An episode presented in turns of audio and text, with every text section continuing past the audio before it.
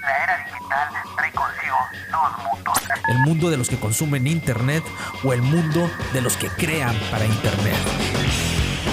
Porque detrás de cada serie que ves, detrás de cada dispositivo que utilizas y detrás de cada herramienta digital que hace tu vida más placentera, existen personas que te crearon y diseñaron cada parte de esas experiencias.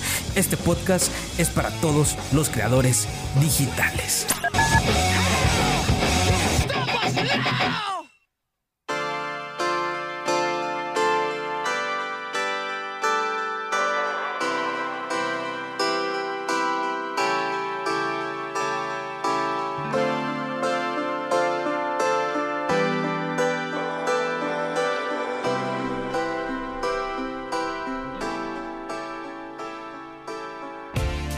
Comenzamos una vez más en este nuevo, nuevo, nuevo episodio, nueva temporada del podcast.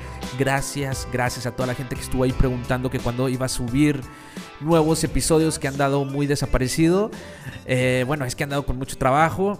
Pero bueno, también he subido algunos tutoriales en todo este tiempo que estuve ahí desaparecido. Y también preparando, preparando este nuevo material, estas nuevas entrevistas que están buenísimas. La verdad es que yo me la he pasado muy bien. He entrevistado a creadores de contenido, creadores digitales, les digo yo, eh, gente que crea contenido y también eh, gente que se dedica al marketing, al UX, gente que es coach de negocios, gente que son consultores, eh, gente que hace copywriting. Entonces, pues la verdad es que me la he pasado muy bien en, estas, en esta serie de entrevistas. Espero que ustedes la disfruten igual que yo. Pero como les digo, ya las pueden ver también en YouTube. Ahí en YouTube también pueden encontrar algunos tutoriales. Como les, dije ahorita al inicio, he subido creo que un tutorial de Hotspot. De Hotspot, una, esta herramienta que te ayuda en tu inbound marketing, en toda tu estrategia de contenido. Buenísima herramienta. Y también subí otro tutorial de Google Data Studio, eh, cómo analizar los datos de manera en tiempo real eh, por los datos que tienes tú de distintas fuentes, ¿no? Por ejemplo, si tú lanzas una campaña por Google Ads o Facebook Ads, cómo analizar en tiempo real esos datos de cómo te está yendo. Entonces ahí tengo, tengo un tutorial también de Google Data Studio en mi canal de YouTube, así que puedes ir a verlo. Y pues nada, en este primer episodio estoy muy emocionado porque aquí el mejor que me da la patita de la suerte en esta, en esta temporada que mi amiga, colega regiomontana de acá del norte de México, eh, mi amiga Gabriela Escamilla, que ella es host, ella es host de, de uno de los podcasts de marketing eh, más escuchados, más importantes de Latinoamérica, que viene siendo Marketing Hack Show. Realmente es muy buen podcast, es de los más importantes en cuanto a marketing, así que si no lo has escuchado, tienes que ir escucharlo. Y bueno, también Gabriela Escamilla pues es especialista en marketing y también Facebook acaba de lanzar su podcast, así es, Facebook lanzó su podcast y ella es la host del podcast oficial de Facebook. Así que realmente tenemos mucho que aprenderle a mi amiga, colega Gabriela Escamilla, así que espero que disfrutes este episodio. Continuamos.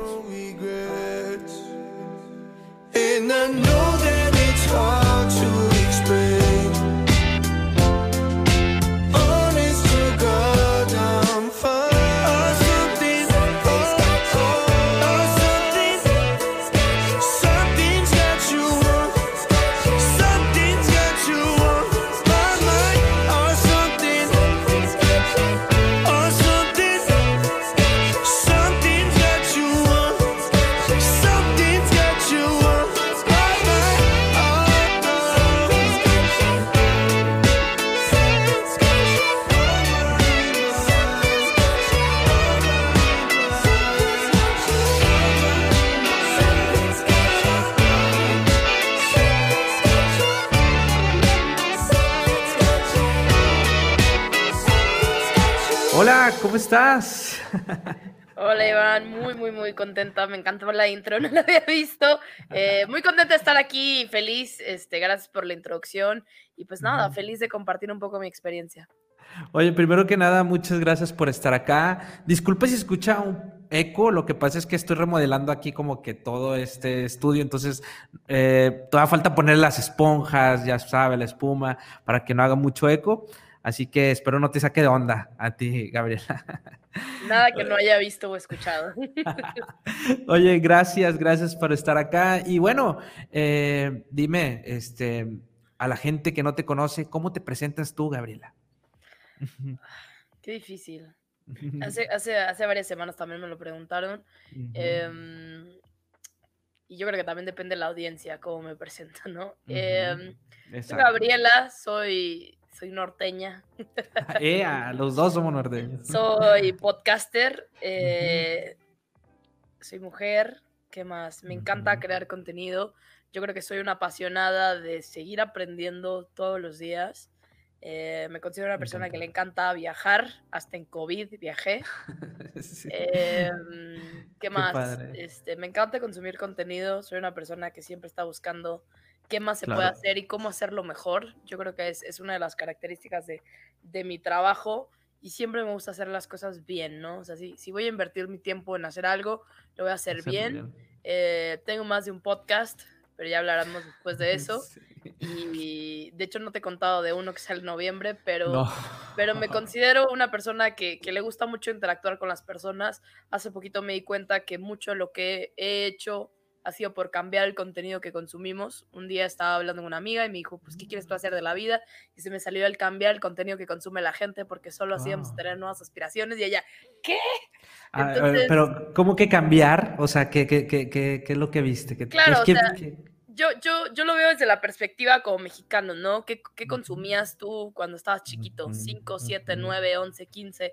Veamos caricaturas, veamos programas que sí eran entretenidos, no, no voy a criticar eso, pero, y esto es parte de mi historia, ¿no? Yo me quise dedicar al marketing y a los negocios por ver la película de The Proposal. ¿La has visto? La de Sandra Bullock. Ah, O sea, la de yo, Sandra Bullock, yo vi sí. esa mujer y la verdad yo decía, yo quiero ser como ella, o sea, así de poderosa, o sea, como yo, yo, no, yo no veía otra cosa en esa película más que una mujer, o sea, muy fuerte, muy exitosa y muy poderosa.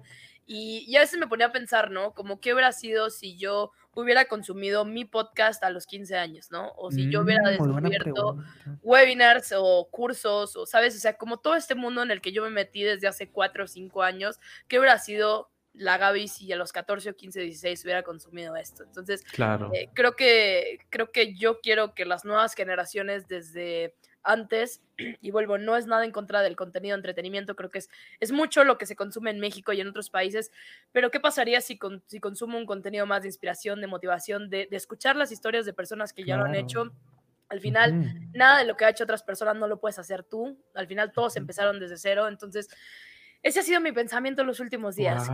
¿Qué pasaría si- las nuevas generaciones cambian el consumo de contenido? Y- y volvemos, ¿no? Si hablamos de la televisión, que es el medio que sigue siendo de los más consumidos en nuestro país, ¿qué sería si... si... Oye, fíjate que sí, yo siempre también lo he mencionado, que, eh, bueno, yo, yo amo la música, entonces es algo que, que- que siempre he dicho, a veces eres lo que escuchas, digo, a veces, ¿no? Este, pero sí hay que cuidar mucho lo que es el contenido yo creo que, que esto del mundo digital nos ha permitido también a crear esos nuevos espacios, ¿no? Esos espacios que a lo mejor nosotros no tuvimos antes, cuando éramos jóvenes, a empezar a, a crear estos espacios donde se comparte mucho contenido de valor, que al final de cuentas me encanta y tú eres una persona que genera muchísimo contenido de valor. Eh, y ahora sí, ¿cuánto? va? Quiero que me platiques, porque siempre he tenido esa duda, nunca te he preguntado, yo creo que fue porque hasta ahorita te tenía que preguntar, Gabriel.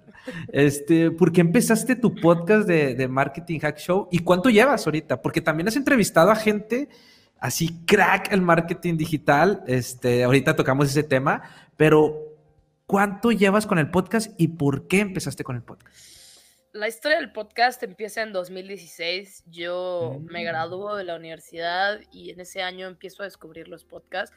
Los empiezo a descubrir random porque me aburría escuchar música cuando hacía ejercicio. Iba al parque ese de La Silla y por más divertido que estaba, descubrí los podcasts y el primer podcast creo que escuché fue el de John Lee Dumas de Entrepreneurs on Fire. Escuchaba mucho a Gary Vee, escuchaba a um, Juan del Cerro, escuchaba a Luis Ramos y, y me empezó a gustar, ¿no? Porque al final creo que, y, y siempre digo de los podcasts, sales con una idea que no hay manera que la hubieras tenido, menos que hayas escuchado ese episodio. Entonces me empieza a gustar esta onda de las entrevistas y yo como que empiezo con la onda de si yo tuviera uno, yo haría esto y esto y esto, ¿no? O sea, em- empiezo a ver Mm. las, las diferencias y vuelvo, como soy de Monterrey, hay que aceptarlo. Consumimos mucho contenido de Estados Unidos. De Estados Unidos, Y, exacto. y de hecho hasta mi podcast le han dado el feedback que tu podcast es muy directo y no es nada malo. O sea, no te quedas como dos horas y media hablando de una, una frase. Entonces, Ujú. eh, que al final no, o sea, eso empezó como algo directo. Entonces empiezo yo a darme cuenta que, que los podcasts de Estados Unidos están padrísimos, pero están adelantados a 3 millones de, de años luz de nosotros. Y, y por más que sí está muy interesante, nada era aplicable. O sea, era como, sí, muy bonito, muy padre la historia, pero pues no, o sea, no, no lo voy a hacer yo en México. Yo me acuerdo que trabajaba para Whirlpool en ese momento. Entonces, sí, sí, muy padre, pero pues yo era un, un intern, o sea, era un, un practicante que cero tenía como poder de decisión en sus cosas y yo honestamente era, era mi segunda oportunidad laboral dentro de la universidad. Entonces eh, me aceptan en Brasil, a- a- hago como varias aplicaciones, me acuerdo que me ofrecieron agencia de marketing y de la nada salió esta oportunidad para ir a RD, no tenía ni idea, no sabía portugués, no sabía ni qué iba a hacer, pero pues me ofrecieron una oportunidad No por tenías, no sabías portugués. Con- portugués. O sea, hay, hay un episodio que grabé hace como tres meses que alguien me pregunta como la historia detrás y me podía quedar tres horas hablando, pero así todo estaba en, la, en contra para que yo me fuera. O sea, mi papá no quería, me dijo, vas a regresar y la gente no te va a contratar. Mi mamá de que, ¿a qué te vas a Brasil? O sea, to- todos así, hasta mis hermanas así de que, o sea, no, no te vayas. Y yo, miren, o sea, lo peor que puede pasar es que no me guste y me regrese, ¿no? Son seis meses, seis meses no nada, ya me he ido un año a Australia, ya me he ido a Egipto, entonces como que lo veía como un reto y dije, pues es también una buena excusa para salir de casa de mis papás. Es que, ¿sabes? Tú y yo sabemos que es difícil en Monterrey. Sí, en Monterrey es difícil, es Entonces, provincia. Llego, llego a Brasil y empiezo como Customer Success Manager. eh, mucha gente no sabe, pero para, yo amo Brasil con, con locura y compasión, pero Ujú. eh, fue muy difícil al principio, ¿no? O sea, es otro idioma y aunque mucha gente diga, Gaby, es muy parecido al portugués, sí, sí es parecido, o sea, no es como ir a Alemania o ir a Corea, pero, pero sí es difícil, eh, por lo menos relacionarte con las personas, ¿no? Y la gente que piensa que habla español solo habla portugués en otro acento. Entonces, eh, fue difícil al principio, pero me acuerdo que tuve una jefa y ella tenía, yo tenía como 22 cuando me fui a, a Brasil. Sí, 22, 23 por ahí. Y tenía una jefa que tenía 25. Y me acuerdo que a mí me empieza a llamar la atención ver esta generación y en esto el promedio de las 250 personas en RD, 2020 somos 700, era como 24 años. O sea, era una startup de puros chavitos y yo veía a esta gente como con un buen de conocimiento que decía, ¿en qué momento, no? O sea, ¿en qué momento, como todo este contexto que teníamos de los jefes tipo malhumorados, grandes, que te odian, o sea, no, yo me acuerdo que el, el- el- el primer viernes de trabajar, mi, jefe llegó, mi jefa llegó con un Six y decía, ¿qué onda para celebrar el viernes? Y yo, ¿qué es esto? Entonces, como que era una cultura bastante diferente, era la cultura startupera que, que digamos, ahorita ya, ya existe un poco más en México, pero por lo menos en 2016 era desconocido. Y ya empiezo a escribir un poco, la verdad, mis primeros meses en Brasil empiezo a escribir sobre el show cultural, sobre nuestras decisiones, sobre cómo cada cosa te lleva. Por ahí debe estar en Medium todos esos artículos. Hace El poquito me Medium, totalmente el Medium. Totalmente en vida, hay como cuatro o cinco, o sea, de esas de como que, y, y entre eso está interesante porque yo sí, yo sí soy creyente que tú eres las cinco personas que te rodeas y éramos seis trainees en ese momento, cuatro de Colombia y dos de México y entre todos como que nos, a mí me gusta mucho la palabra elevar, ¿no? O sea, como que nos condicionábamos de tú escribes, yo también escribo, tú escribes, yo también escribo. Entonces, entonces estaba muy padre y un día eh, pues me lanzo a preguntarle a mi jefe, le dije, mira, traigo esta idea en la cabeza que se llama Young Leaders, no se llama Marketing Hack Show, y quiero entrevistar a gente de la empresa porque siento que ustedes tienen todo el conocimiento y si no lo comparten, pues es como si no lo supieras. Claro. O sea, en mi cabeza era, si yo te entrevisto y este contenido es de valor, más de una persona se beneficia. Entonces, o sea, esas personas que no tienen acceso a todo tu conocimiento que tienes tú de jefa, y me acuerdo que esta chava llevaba un año cumpliendo sus metas de, de, de churn, que es de cancelamiento de clientes. Yo decía, o sea, no, no hay, o sea, nadie va a creer esto. Entonces, me acuerdo que le digo así como reservamos una sala en RD, le- compré unas cheves, este, llevaba mi iPhone, mi voice recorder, saqué mi Word, 10 preguntas, y me acuerdo que ese episodio se llamó eh, Un líder es quien entrega metas y sucesores. Ok. así. Ahí to- o sea, todavía no empezabas con tu podcast. O sea, eso, eso, no. fue, eso fue el principio del podcast, porque Ah. realmente yo traía esta idea y vamos a ver, vamos a ver, en 2016 no era tan fácil eh, hacer un podcast. O sea, Exacto. lo, lo mío, o sea, ni siquiera sabía cómo subirlo a Spotify, porque era tan complicado, pero yo lo subo a SoundCloud y lo que yo empiezo a hacer es artículos en LinkedIn, haciendo el resumen de la entrevista y diciéndole a la gente, ¿quieres escuchar la entrevista? Ve a SoundCloud. Entonces, Mm. para mí, esa es la historia de cómo empieza el podcast, porque, o sea, yo traía como esta visión de hablar como de negocios, ¿no? O sea, hay un, hay un episodio de liderazgo, hay un episodio de retención de clientes, de adquisición de clientes, de resiliencia. Esos episodios ni siquiera están en Spotify porque, o sea, están...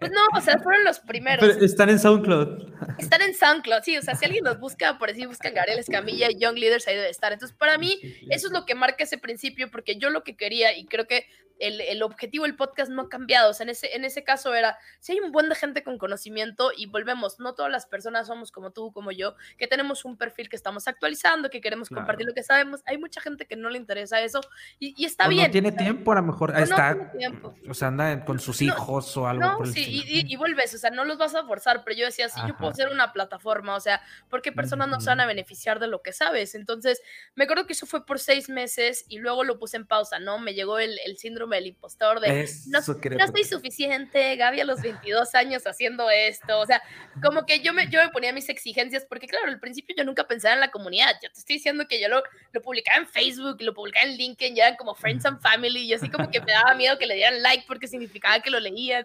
Entonces, eh, yo creo que, a ver, y lo, y lo dices en tu libro, ¿no? Que me encanta porque lo leí, fue como yo también lidié con eso. O sea, yo sentí que no era suficiente decía, ¿quién soy yo para hacer un podcast? Mientras que hay otras Claro. personas eh, mucho más grandes en ese momento. Estudié a Anil Patel, a Vilma Núñez, y dije, ¿quién es esta morrita, no? Entonces, eh, o sea, yéndose adelante un poco el tiempo, me invitan a abrir la oficina en Ciudad de México y vuelvo, o sea, todo este tiempo ya no grabé, ¿sabes? O sea, fue un como que ahí están los episodios y, y ya, y no, de hecho fue más tiempo. Estamos hablando de entre 2016 finales y 2017, ponle que hasta marzo, abril dejé de grabar. Y luego en septiembre llegó a México, siete días antes de- del temblor, me acuerdo demasiado. Y en diciembre de ese año conozco a uno de los dueños de la revista Neo, una revista de negocios. Y nos Mm. conocemos en un Exma, en un evento de marketing. Y así, Gaby se le ocurre hacer el pitch, ¿no? Yo puedo tener el, el podcast número uno de marketing Latinoamérica. Y así, en una conversación random, me dice, Random. ¿y pues qué necesitas? Y por primera vez no Mm. tenía ninguna respuesta, era pues no sé, nada, o sea, pues no sé, una cabina, o sea, no sabía nada de, de grabar un podcast, ¿no? O sea, en ese momento ni siquiera, o sea, como que decía, huevo, o sea, como que yo le contaba que lo que había hecho en Brasil ya lo tenía experiencia y eh, hablamos cinco episodios, ¿verdad? Pero, pero yo me vendí y, y vuelvo, no, Y- no tenía la experiencia de webinar, no tenía la experiencia de Nada. conferencias, fue así como, véndele al señor. Y este señor me dice, pues órale, yo tengo una cabina de radio en Condesa, te doy Mm. todos los jueves de entre 4 a 5 y pues tú decides, ¿no? Tú, de- tú decides lo que quieras, de lo que se trate, el nombre y, y está bien chistoso porque, y yo creo que a lo mejor mucha gente se va a identificar, cuando por primera vez nadie te dice qué hacer, te quedas de que, ¿qué, Te quedas- no sí. Sí, qué haces? Y, y- en ese lapso de, de que me dijeron que sí, aquí está la cabina en Condesa, Gaby así interiormente, o sea, era como, ¿qué voy a hacer? ¿De qué se va a tratar el podcast? O sea, ¿de qué voy a hablar? O sea, yo me acuerdo, yo decía, ¿qué, qué pasa. acabo de hacer? Ahora ya, ahora ya, o sea, ya, ya me obligué a mí misma a hacerlo, ahora lo tienes que hacer. Entonces, Claro. por ahí de marzo, me acuerdo, les mando la, la propuesta a la revista de cinco episodios y como que yo para que, tipo validación, ¿no? O sea, así como que para ver qué me dicen. Y fue como, no, no nos mandes, vente a grabar. Y yo así, "Ah, ok. Y me acuerdo que, que, que yo estudiaba mucho al final. Antes no, nadie te decía cómo hacer un podcast, ¿no? Pero No, yo no me acuerdo lo que más leía de John Lee Dumas, que tomé un curso que se llamaba Podcasters Paradise gratis. Decía la Mm. importancia de hacer un episodio cero y que cuando Todo saques... eso lo, lo- leíste antes de empezar con el podcast. o Antes, sea, te- a todo, todo ok. antes. O sea, hasta eso O sea, como que me, me- preparé. O sea, dije, si voy a hacer algo, por lo menos voy a intentar hacerlo bien. bien. Ajá. Y me acuerdo del episodio cero donde me presentaba y de hecho hace poquito escuché el cero y qué despacio hablo. Yo, yo nunca escucho, yo no escucho los primeros episodios, o sea, me da pena escuchar como los primeros episodios, porque conforme vayas creciendo, va- o sea, conforme vas tú compartiendo, eh, vas mejorando, ¿no? Tu forma de, de- de hablar, obviamente, pero si escucho los primeros hasta me da pena. Eso, eso de hecho lo dije en el cero, o sea, no lo escuché todo, pero había una parte que decía como yo no soy locutora, yo no soy persona perfecta, pero sé que vamos a mejorar y me viento una frase que siempre digo, ¿no? Como ¿Cuál? no hay manera que tú hagas algo muy seguido y te vuelvas peor. O sea, te tienes que hacer mejor. Entonces, y esa frase, vuelvo, lo aplico para todo en la vida y se lo digo a- al equipo. Entonces, me acuerdo que los primeros episodios era como, como dije, bueno, el cero es sobre mi vida, hice 15 minutos, el 1 y el 2, pues expliqué lo que sabía que era el inbound marketing las, y las fases del embudo. Y de ahí es es súper chistosa la historia porque vuelves, ¿no? O sea, soy un podcast que aspiraba a ser el de John Lee Dumas y Gary Vaynerchuk, pero pues, y, y, y John Lee Dumas dice, ¿no? Como si no te dan vergüenza los primeros 50 episodios, entonces no lo hiciste bien.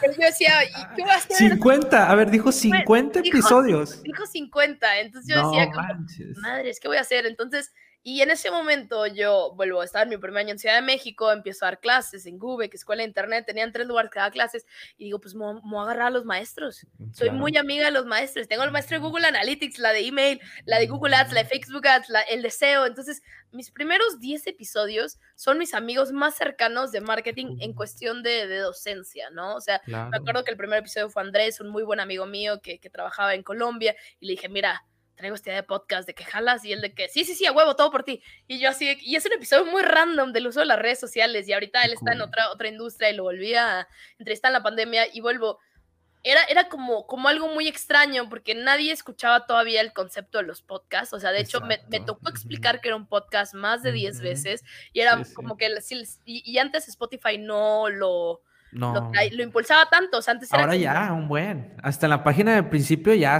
ya impulsó los podcasts. De hecho, creo que le ayudó mucho a alcanzar la rentabilidad por un tiempo por, Sí. por los podcasts a Spotify. Sí, Sí. cierto. Antes era muy Y- difícil eso. Y yo creo que uno va aprendiendo, vuelvo, ¿no? O sea, a mí me ayudó y vuelvo. O sea, puede que la idea nació en 2016, pero así que agarró, agarró así power. Fue en 2018 cuando me aventé a realmente invertir en una plataforma de hosting, que me acuerdo que le escribía a un vato de, de Boston y le dije, hola, ¿me puedes dar una asesoría?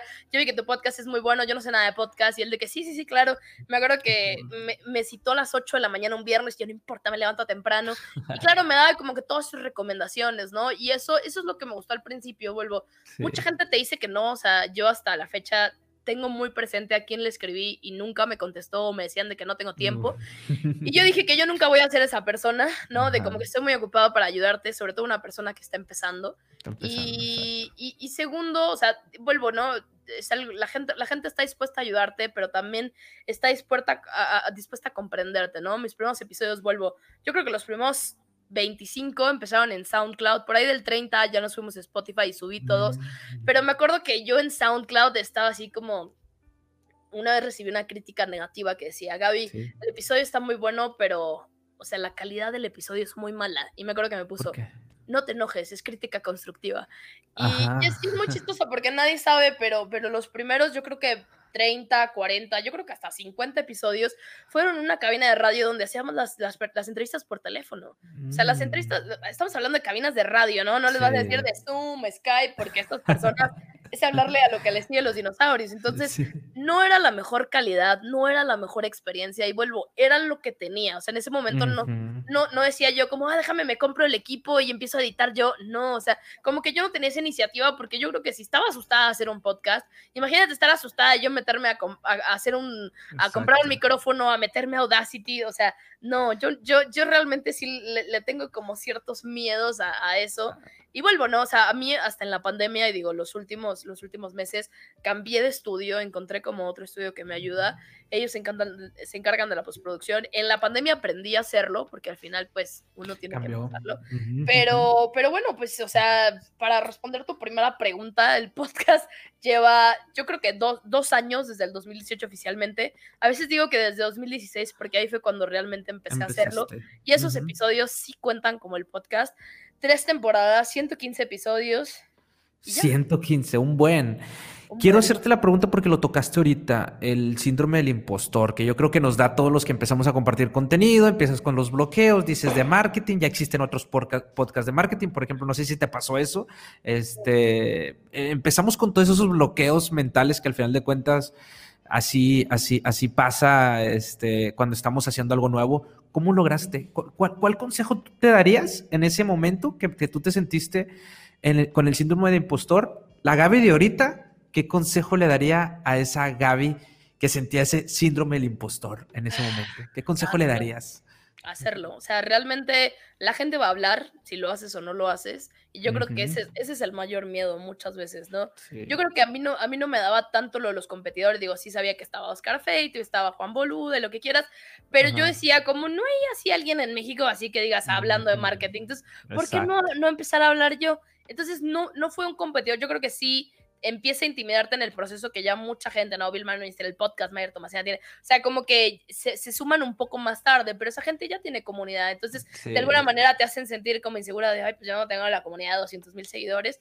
Pero eh, mi recomendación, y vuelvo, yo no es que yo resuelva el síndrome del impostor y creo que nadie, nadie sabe el secreto, ¿no? O sea, ahí el, complicado. el CEO de Atlassian, la herramienta, una Sí. vez dijo así como yo soy una persona que es esto y esto y esto, millonaria, lo que quieras, y sigo sintiendo un síndrome del impostor. Entonces dice, como puedes estar en cualquier momento, lo único que puedes hacer es obligarte a ti mismo a hacerlo. O sea, así como, vuelvo, yo me acuerdo, o sea, Iván, esto es serio, o sea, contarle a mis amigos del trabajo y era como, ¿qué? ¿Tú vas a hacer un podcast? Y yo, pues sí, o sea, ¿qué tiene? O sea, y a mí me criticaron y me dijeron y me decían, no lo Sí. hagas y, y muchas cosas, pero al final yo creo que eso es lo que más te motiva, que te digan que no puedes hacerlo. Así, yo creo que Wow. historia de mi vida, ¿no? Mi papá me decía, nunca te vas a poder de intercambio y me aceptaban en Australia y no vas a Mm, poder y me fui a vivir un hostal, o sea, esas son otras historias. Pero, pero a veces la motivación es el no puedo y, y cuando no está eso, creo que solo hacerlo, ¿no? Yo sí soy eh, creyente del, del hecho es mejor que perfecto, porque vuelvo, nadie, nadie nació, y yo sé que hay sus excepciones, pero nadie, nadie nace atleta de alto desempeño, nadie nace speaker, nadie nace podcaster, o sea, en algún momento tuvieron que aprender, entonces, o sea, sí, la gente, la gente te va a juzgar y te va a criticar, pero vuelvo, yo me pongo a pensar de, esto es a largo plazo, mi podcast tiene un plan de al menos 10 años, lleva dos, entonces, o sea, los primeros dos años, ¿qué tienes si fueron malos o buenos? Entonces, al final yo digo como de una trayectoria, y, y- y esto, esto nos pasa y tú lo entiendes muy bien, ¿no? Vivimos eh, con los casos excepcionales como Mark Zuckerberg que te Sí. Unas expectativas de esto tienes que hacer y no, realmente no. Entonces, si, si inviertes a largo plazo y te pones a comparar con otras personas, no sé, a mí me gusta mucho conocer la historia de Shonda Rhimes, ¿no? O sea, la persona que tiene tres series escribiendo y vuelves, o sea, esa persona no fue en un año hizo Grey's Anatomy, ni se hizo How to Get Away with Murder, ni se hizo, no me acuerdo cuál es la otra serie que tiene, creo que la de Scandal. Entonces, Pues es que con esos dos ya, o sea, la reventó. no, ento- entonces, o sea, ellos llevan una, una- una carrera de 10 años, o sea, puede que Sí. uno se convierta viral, uno que sea lo que quieras, pero vuelves, o sea, ya tienes la disciplina, ya tienes el trabajo, entonces no busques, y, y- y- y creo que yo lo entendí mucho el año pasado en un viaje, que es, una chava me dijo como, cuando quieres algo tanto y sobre todo algo este, superficial o algo, ¿cómo se dice? Se me fue la palabra, Eh, algo material, Material. eh, cuando lo tienes en un segundo se vuelve parte de tu contexto, entonces Mm, eh, pues, ¿qué te queda, no? Entonces, y- Claro. y, es algo que yo también empecé a ver, mis objetivos eh, son muy diferentes en cuestión de, de- de- de llegar a un millón de pesos o llegar a tanto, es más, o sea, y, y esto es parte de mi trabajo diario, o sea, es más, este, quiero estar rodeada por gente que me haga crecer, quiero estar rodeada de viajes, quiero estar rodeada de personas interesantes, entonces, creo que también empieza a cambiar, yo sé que me cambié un poco de tema, pero, pero tú No, también hecho. empiezas a crecer. O sea, y, y creo que mi reflejo del podcast, cada uno de los episodios son un riesgo para mí. O sea, el día que empecé a hablar de desarrollo personal en el podcast, de como marketing, yo decía, esto a la gente a lo mejor no le gusta, pero dije, bueno, si no le gusta, ni modo. O sea, hay un episodio que, que no tiene nada que ver de marketing, hablamos de reinventarse, y una chava me escribió y me dijo, wow, o sea, esta historia me inspiró y no sé qué, y saca más episodios así. Claro. Entonces, es, es muy bonito porque al final vuelvo, riesgos hay, síndrome del impostor siempre hay, o sea, ahora que, que yo, y yo sé que a lo mejor es una de tus preguntas, no he grabado episodio en 15 días porque pasó algo y realmente estuve en un momento emocional muy malo que dije, yo no voy a hacer episodios estando mal y me duele, pero al final digo, tengo que seguir. O sea, yo porque Sí. lo voy a, lo o sea, las cosas malas pasan en la vida, no eres ni el primero ni el último. Entonces, Y, y wow, o sea, de verdad, eh, no, y de hecho, eh, has crecido muchísimo. eh, de hecho, en tu podcast también has tenido la oportunidad de entrevistar a gente que a lo mejor tú dices, yo lo escuchaba o, lo seguía y luego de repente ya estás platicando con él. Luis Ramos, entrevistaste a Luis Ramos y tú lo escuchabas. Eh, este, también, pues, ¿quién no, los que nos dedicamos al marketing, quién no conoce a Ney Patel? Y tú estuviste charlando con el Patel. O sea, El compa, sí. el compa, o sea, son cosas bonitas que te deja también el crear contenido y que a veces dices tú, ok, estoy cansado, estoy pasando por unos malos momentos, tengo que recomodar otra vez como que las cosas para crear contenido porque realmente es difícil este, generar contenido. Pero recuerdas todas esas cosas también como que, oye, mira lo que llevo, ¿no? Llevas más de 115 episodios, este, bueno, llevas más de 100 episodios, ya es un buen, este, y aparte has entrevistado y charlado con gente increíble. O sea, es, es lo, que, lo que me encanta de esta historia, porque yo creo que en estos tres años, este, eh, yo creo que has visto un crecimiento personal y profesional grandísimo, ¿no? ¿Qué te ha dejado de bueno esto de crear podcast? O sea, aparte de, de- de- de charlar con, con este y conocer estas celebridades del marketing que tienes la oportunidad de charlar con ellos, este, ¿qué más te ha dejado de bueno el, el generar contenido y tu podcast? Eh, muchas razones por las cuales hablarle a la gente. Es una excusa padrísima para conocer gente. Y yo creo que a mí, mi mamá me dice, ¿no? Como a ti siempre te decían al colegio que platicabas un chorro y yo soy la niña que, Ah, que cambiaban de lugar y cambiaban de lugar de nuevo y cambiaban de lugar a la gente que no conocía y volví a ser amigas de ellas. Guau. Entonces, como que mi mamá cuando, cuando nació el podcast decía, bueno, le, le, le agarraste un uso al que platicas mucho. Entonces, y sí, realmente me encanta. O sea, yo era de Gaby platica hasta con la planta y la piedra. Entonces, eh, creo que Eso. tener esa excusa de conocer gente, porque creo que también entre más crecemos, más difícil es tener diferentes círculos de amistad. Entonces, y, y claro, no puedes ir llegando a la gente así que, hola, sé mi amigo. No, no somos esa sociedad. Entonces, hay veces que, que, por ejemplo, ¿no? O sea, el, tú y yo nos conectamos y empezamos a colaborar y tengo muchas historias así de 10, 20 y ahora en la pandemia más personas que somos muy amigos, somos, un- somos amigos virtuales, pero al final yo sé que si nos vamos, nos vemos en Monterrey después de la pandemia o veo con gente de Colombia y Argentina, vamos a ser muy buenos amigos. Entonces. Creo que es muy bonito conectar con personas que piensan como tú, de diferentes edades, de diferentes países. Yo soy muy creyente que, que una de las cosas que le falta a la universidad es em, tener una diversidad más grande. Al final, ¿cómo voy a pensar diferente si estoy con la gente de la misma edad, de la misma historia, del mismo Sí. municipio? Entonces, eh, y Mismo eso- contexto. mismo contexto. Y la verdad, aunque no me creas, e- esas personas me han conectado con otras personas, ¿no? O sea, un- mi primer invitado de- de- del podcast me indicó un crucero de emprendedores en 2017. Y no sé si te contaba esta historia, pero No. era, mm, me dices, es un, es un programa que se llama Digital Nomad Cruise. Cada año lo hacen. Este año se van de Barcelona a Brasil. Ve, ¿no? Y yo dije, claro, o sea, Mm. yo soy esa persona que padrísimo que Sí. Brasil me da muchos días de vacaciones, mover 15 días de Barcelona a Brasil. Y era un evento de emprendedores, Iván. O sea, de hecho, cuando se cae la pandemia vamos a ir. Ah, Y, y es, es muy bonito porque uno, o sea, hay mucha gente de Europa, entonces tiene una mentalidad bastante diferente. No solo aprendes como de negocios, porque claro, hay mucha gente que al final es el famoso nómada digital, pero también hay gente tipo haciendo virales sus videos de YouTube y dedicándose con 3 mil dólares que hacen de YouTube a vivir, a, a viajar. Entonces, como que yo digo, a veces ese tipo Wow. de cosas no las hubiera eh, hecho o recibido si no hubiera invitado a una persona al podcast.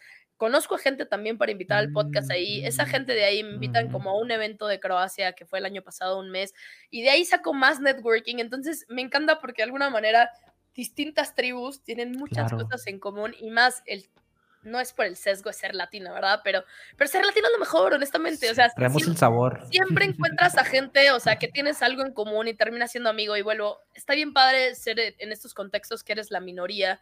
eh, creo que aprendes muchísimo. Entonces, no solo las oportunidades que he tenido para crecer yo de manera personal, pero también de viajar y conocer otras realidades que tiene otra persona. O sea, entre eso hay una chava que oh, voy a sacar un podcast ella en noviembre, que, que conocí en Croacia y que ahorita está en Turquía y tiene como cuatro negocios diferentes por WhatsApp y, te, y, y o sea, tenía unos Wow. programas de, de- de cómo ayudar a los venezolanos para ahorrar y, y poder seguir del país y tú dices, ¿qué? O sea, ¿qué estás haciendo en el mundo? Entonces, como que me encanta, me encanta conocer gente con diferentes mentalidades y qué cosas está haciendo en el mundo, ¿no? Al final creo que estamos muy orgullosos de toda la gente que es latina. Yo creo que segundo que me ha traído el podcast, este, una muy buena comunidad. Yo creo que no era, no era mi intención al principio. Mi principio era crear un contenido de valor y tener un espacio donde realmente, de manera honesta, escuchara sobre marketing y ventas en toda la contaminación que existe en el mundo. Y, y hasta Sí. a mí me da, me da miedo, me da cosa, me da vergüenza cuando hay gente que le estafan. o sea, triste. A mí me ha tocado alumnos pagando dos millones de Mm. pesos por una pendejada de impresiones. Entonces, Sí. e- eso también quería, ¿no? O sea, como yo, y vuelvo, yo no voy a poder educar a todas las personas, pero si, hay las, si, si, si, si las personas se ponen a escuchar y aprender, créanme que no les va a pasar eso, porque al final es muy fácil eh, robar a alguien por marketing digital. Y ¿Cómo, cómo, cómo llevas eso? O sea, por ejemplo, e- esa parte, y perdón que, que, que te interrumpa porque tocas un punto muy, muy importante. O sea, eh, sé que, que hay mucha gente hablando en estos temas de marketing digital, por ejemplo, también otros temas eh, de, de UX o estos temas nuevas, bueno, se podría decir nuevas profesiones o algo así. O sea, que todavía la gente no sabe muy bien, este. Sí, exacto. O sea, no sabe muy bien cuánto cobrar, de hecho, está mucha gente, o cuánto, o cuánto pagar, ¿no?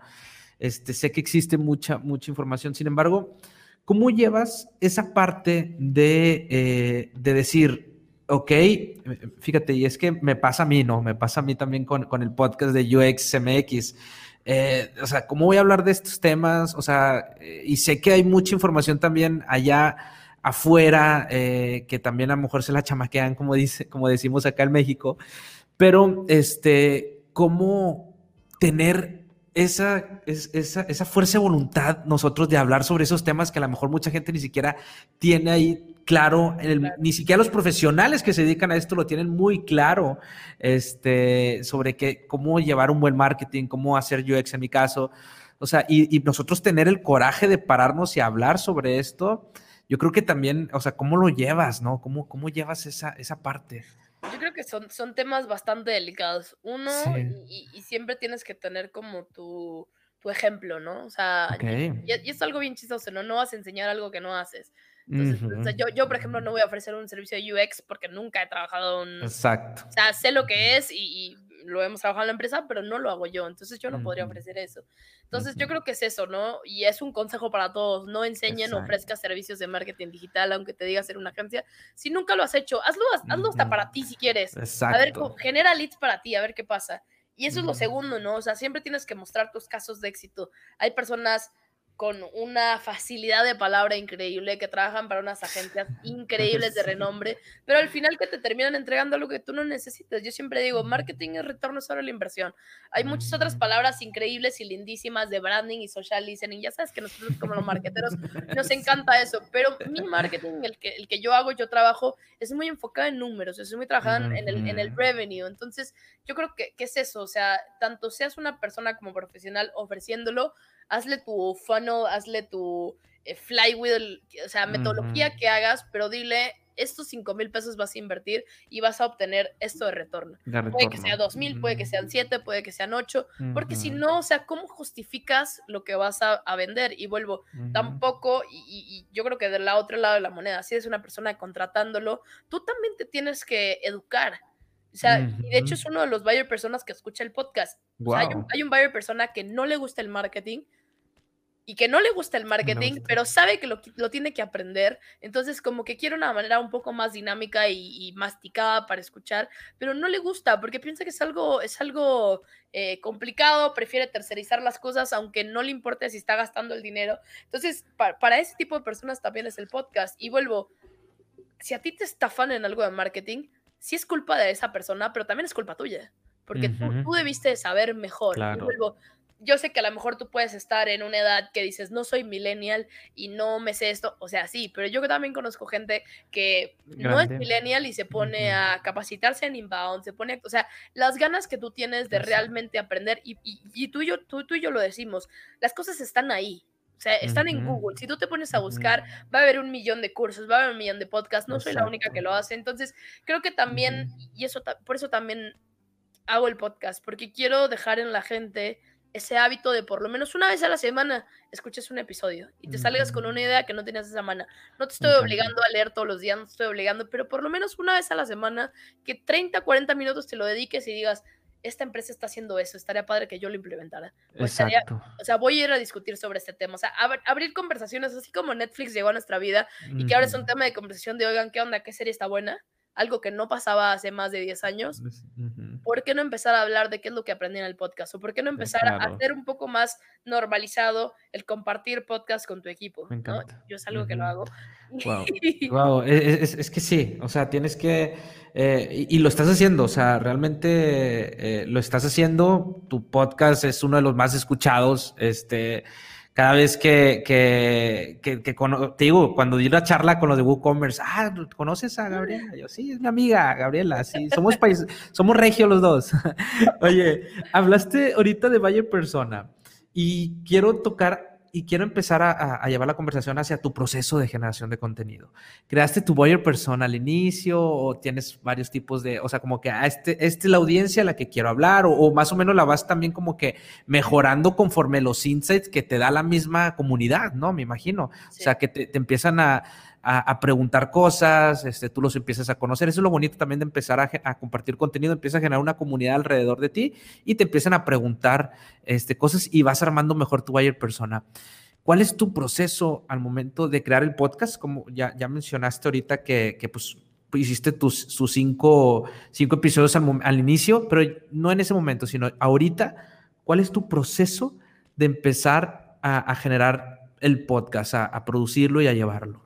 Yo creo que son diferentes cosas y vuelvo. Lo que hacía en 2018 ya no lo hago en 2019 Ajá. ni en Va, 2020. me- va mejorando uno, ¿verdad? ha ido cambiando. Yo creo que la palabra no es tanto mejorando, pero creo que eh, es, inspiración de diferentes ideas. Ok. Porque, por ejemplo, o sea, en 2018 te puedo decir de cómo quería tocar todos los temas de introducción al marketing, SEO, embudo, analytics. ta- ta, O sea, como que toda la primera temporada para mí fue, eh, o sea, si no sabes de marketing, ahí hay un episodio de cada una de las cosas que te preguntes y ahí está, ¿no? O sea, quería tocar todo lo que se pueda, contenido, blog, contenido rico, generación de leads, social selling, o sea, todo eso está en la primera temporada. Y eso era mucho de la gente que yo conocía, creo que hasta hay uno de social media optimization, una cosa así. Mm. Y, y mucha gente también la sacaba de LinkedIn, ¿no? Era como, ah, este está interesante esta gente que está hablando, déjame le escribo. Y, y, y la verdad era confiar a ciegas un poco que esa persona fue- fuera buena. Porque, y claro, ahorita ya soy un poco más crítica en las personas que invito. Hubo cuatro episodios que nunca van a salir. Y de hecho, bueno, de hecho, o sea, cinco episodios muy malos, cuatro nunca salieron, uno sí salió. Y esto es una de las peores experiencias que me ha pasado, que es ¿Por eh, la persona eh, escribió en el documento que le mandé las preguntas, las respuestas y las leyó en el episodio. Mm. Pero así leído que yo le decía, compadre, puedo, o sea, puedo sentir lo que lo estás leyendo. Y vuelvo, puede ser una cuestión que sea introvertido, se ponga nervioso, lo que quieras, pero yo me acuerdo que salí enojada de ese episodio. No. No voy a, no voy a decir cuál es, pero al final eh, te empiezas a dar cuenta, ¿no? De- del- del tipo de, de- de profesional que son algunas personas. Había unas personas que, que me indicaban a otras personas, que eso me encantaba y empecé a implementar, ¿no? Como, oye, ¿te gustó el episodio? ¿A quién indicas de tus colegas? De ahí saqué más ideas. En la segunda temporada, que, que fue en 2019, eh, empiezo a hacer un poco más de colaboraciones, ¿no? Yo veía Ok. como que este, esta oportunidad de puedo hacer cobertura de eventos. O sea, pues, ¿quién me dice que no Ujú. puedo, no? O sea, al final soy un medio. Entonces colaboré con IAB, hicimos 25 episodios juntos en su evento. Fue una friega. Guau. Fue en un, en un día grabé 25 episodios. No. Duran, ponle 10 minutos, pero aún así, o sea, fue un cansancio mental cañón. Pero no me arrepiento porque honestamente entrevisté a marcas empresas que dije nunca estarían conmigo, o ni siquiera ellos sabrían que, ex- que existen. Entonces, Eh, claro. estuvo padrísimo porque ya conocí en el podcast, me dieron un stand, se acercaba la gente y yo era así, wow, somos el Qué único cool. podcast y al lado estaba Marta de baile cuando leo radio. Entonces, como que Estuviste al lado de Marta de baile. Sí, o sea, tío, tenía un stand ahí al lado. Fue 10 minutos la señora a grabar, pero bueno, ya sabes que, que inalcanzable esa señora. Eh, eso lo hice, lo hice con Expo Publicitas también, nada más que ellos en vez de hacerlo para mi podcast, hice un podcast para ellos de dos episodios. Pero aún así estuvo padrísimo porque como que me empecé a posicionar de, oye, pues puedo ofrecerte la cobertura de tu evento, ¿no? O sea, llevar nosotros como una cabina, hacerte podcast, entrevistar y, y vuelvo, ¿no? Es una cuestión de, de- de practicar. Yo creo que el, el episodio más random que hice ahí fue con el director de Ashley Madison, no sé si la conozcas, la app. No, no. Yo pensé que era una marca de maquillaje y me meto a Google y la gente que estaba ahí de la productora se empieza a reír, ¿cómo no sabes qué es? Y yo, no, de alguien dígame ¿Qué es? es antes de que venga, ya viene en camino. Y me dicen, es una app para ponerle el cuerno a tu pareja. Y No. yo, mi hijo, es Pero el está interesante. Está interesante. está interesante y claro, o sea, obviamente el episodio no toca el tema, ¿no? Porque el, el tema era el, el marketing de contenidos. Pero al final me quedo platicando yo así como, o sea, es una app de gente que tiene novio o novia y busca a alguien para, o sea, meterse con alguien que sabe que tiene novio o novia. Y al parecer es un mercado muy interesante, es una app de Inglaterra, por si se quieren meter, ahí existe en Google. No la conocía esa, Yo esa app. tampoco, pero hay mercado para eso. Mercado. Pero, pero bueno, o sea, empiezo como que a crecer ese, ese mercado, ¿no? Y, y- y me encanta porque empezamos a hacer como estos especiales. Hice un especial de cinco episodios de influencer marketing desde distintas como frentes, ¿no? Del episodio de, la- de- de la parte de agencia, la parte académica, de la parte del influencer, o sea, como que se me empiezan a ocurrir estas ideas de, de especiales. Eh, yo creo que uno de los highlights también que me sentí así súper orgullosa es cuando entrevisté al tío Netflix, eh, al chavo que hace de community Mm, manager en Twitter de la sí. cuenta Netflix Latam, que tiene más de 3 millones y medio de seguidores, y que me lo Sí. encontré, perdón por la palabra, en una peda en Morelos. Entonces, o sea, fue increíble porque pues no solamente, y vuelvo, o sea, es una cuestión de él también, no quería decir porque no es Netflix, es una agencia. Entonces, como que tuvimos mucho cuidado grabando ese episodio de como que Claro. no decir que eres el tío Netflix, pero sí decirlo porque pues al final tienes muchas historias que contar.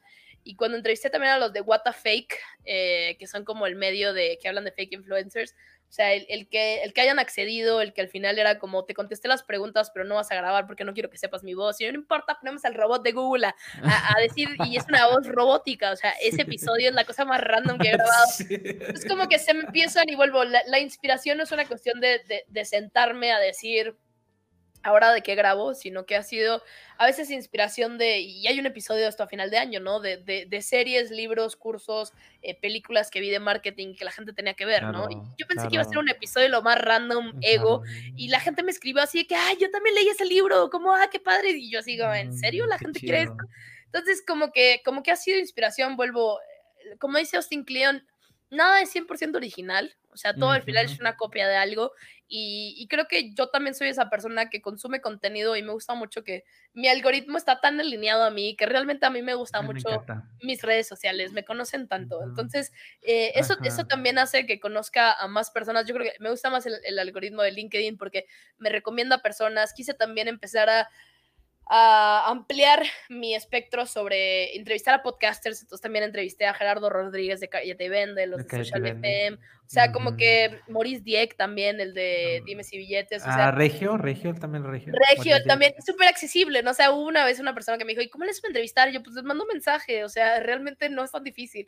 Entonces, y, y ¿Por LinkedIn? ¿En LinkedIn los, Es- les mandas mensaje? Es, eh, Dieck fue por Instagram. Hay muchos que son por Instagram, hay muchos que son por LinkedIn, pero Ujú. sí te voy a contar, y esto es una confesión, eh, a mí me daba miedo antes mandarle mensajes a la gente, o sea, como que eh, vuelve ese síndrome del impostor, vuelve un, como no tengo el podcast número uno, no soy Marta de Baile, siendo el podcast número siete más escuchado en Latinoamérica, o sea, ¿por qué la gente me va a decir que sí? Pero, pero vuelves, el no ya lo tienes, entonces, pues, pues, bueno, o sea, yo tengo mucha gente, y no voy a quemar aquí a la raza, que me ha dicho que no, o que, o que me ha cancelado tres veces, y si hay una persona de Miami, pero, pero, pero bueno, o sea, al final digo, mira, está bien, o sea, mejor trabajar con la gente que sí quiere colaborar, o sea, por ejemplo, Sí.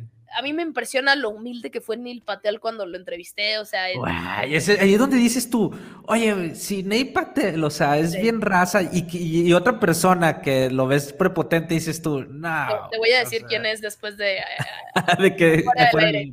Sí, pero bueno, o sea, y, y- y- te quedas, ¿no? O sea, no todo mundo, y no tienes que gustarle a todo mundo, o sea, hay gente, y, vuelvo, no Eso es lo que no ha tenido así como la super crítica, ¿no? De, de- del podcast. O sea, creo que ha, ha habido como el, qué random que hiciste un episodio de cómo Claro. prepararte para Shark Tank. O el Mm. episodio de, y esto también fue un orgullo, cuando entrevisté al dueño, de, bueno, ex director de Cuevana, que yo, Ujú. o sea, yo decía, tú pudiste haber sido el señor Netflix. Netflix. Pero, pero fue súper bonito, porque bueno, fue difícil, porque para él obviamente es, es difícil el tema de hablar, pero Claro. fue súper sincero y no es una historia de marketing, es una historia de emprendimiento y de cómo él, o sea, no sabía qué hacer con tanto éxito, llegó a ser el, el- el sitio web número 10 más visitado en Más todo el visitado. mundo. Ujú. Él tener 21, estar en Estados Unidos y decir, ¿qué hago? Entonces, Ujú. como que eso también ha sido un aprendizaje de entender. Y vuelvo, el podcast también es un emprendimiento. O sea, es un emprendimiento dentro de mi trabajo. No sigue siendo menos Y- emprendimiento, pero sigue siendo. Exacto. Y, y fíjate, tomando ahorita que empiezas, que tocaste el tema de, de- de- del, del CEO o el tío de, de Cuevana. El CEO. el CEO de Cuevana El en su mero momento, el mero mero. Este, y que mencionas que él no estaba preparado para todo este éxito.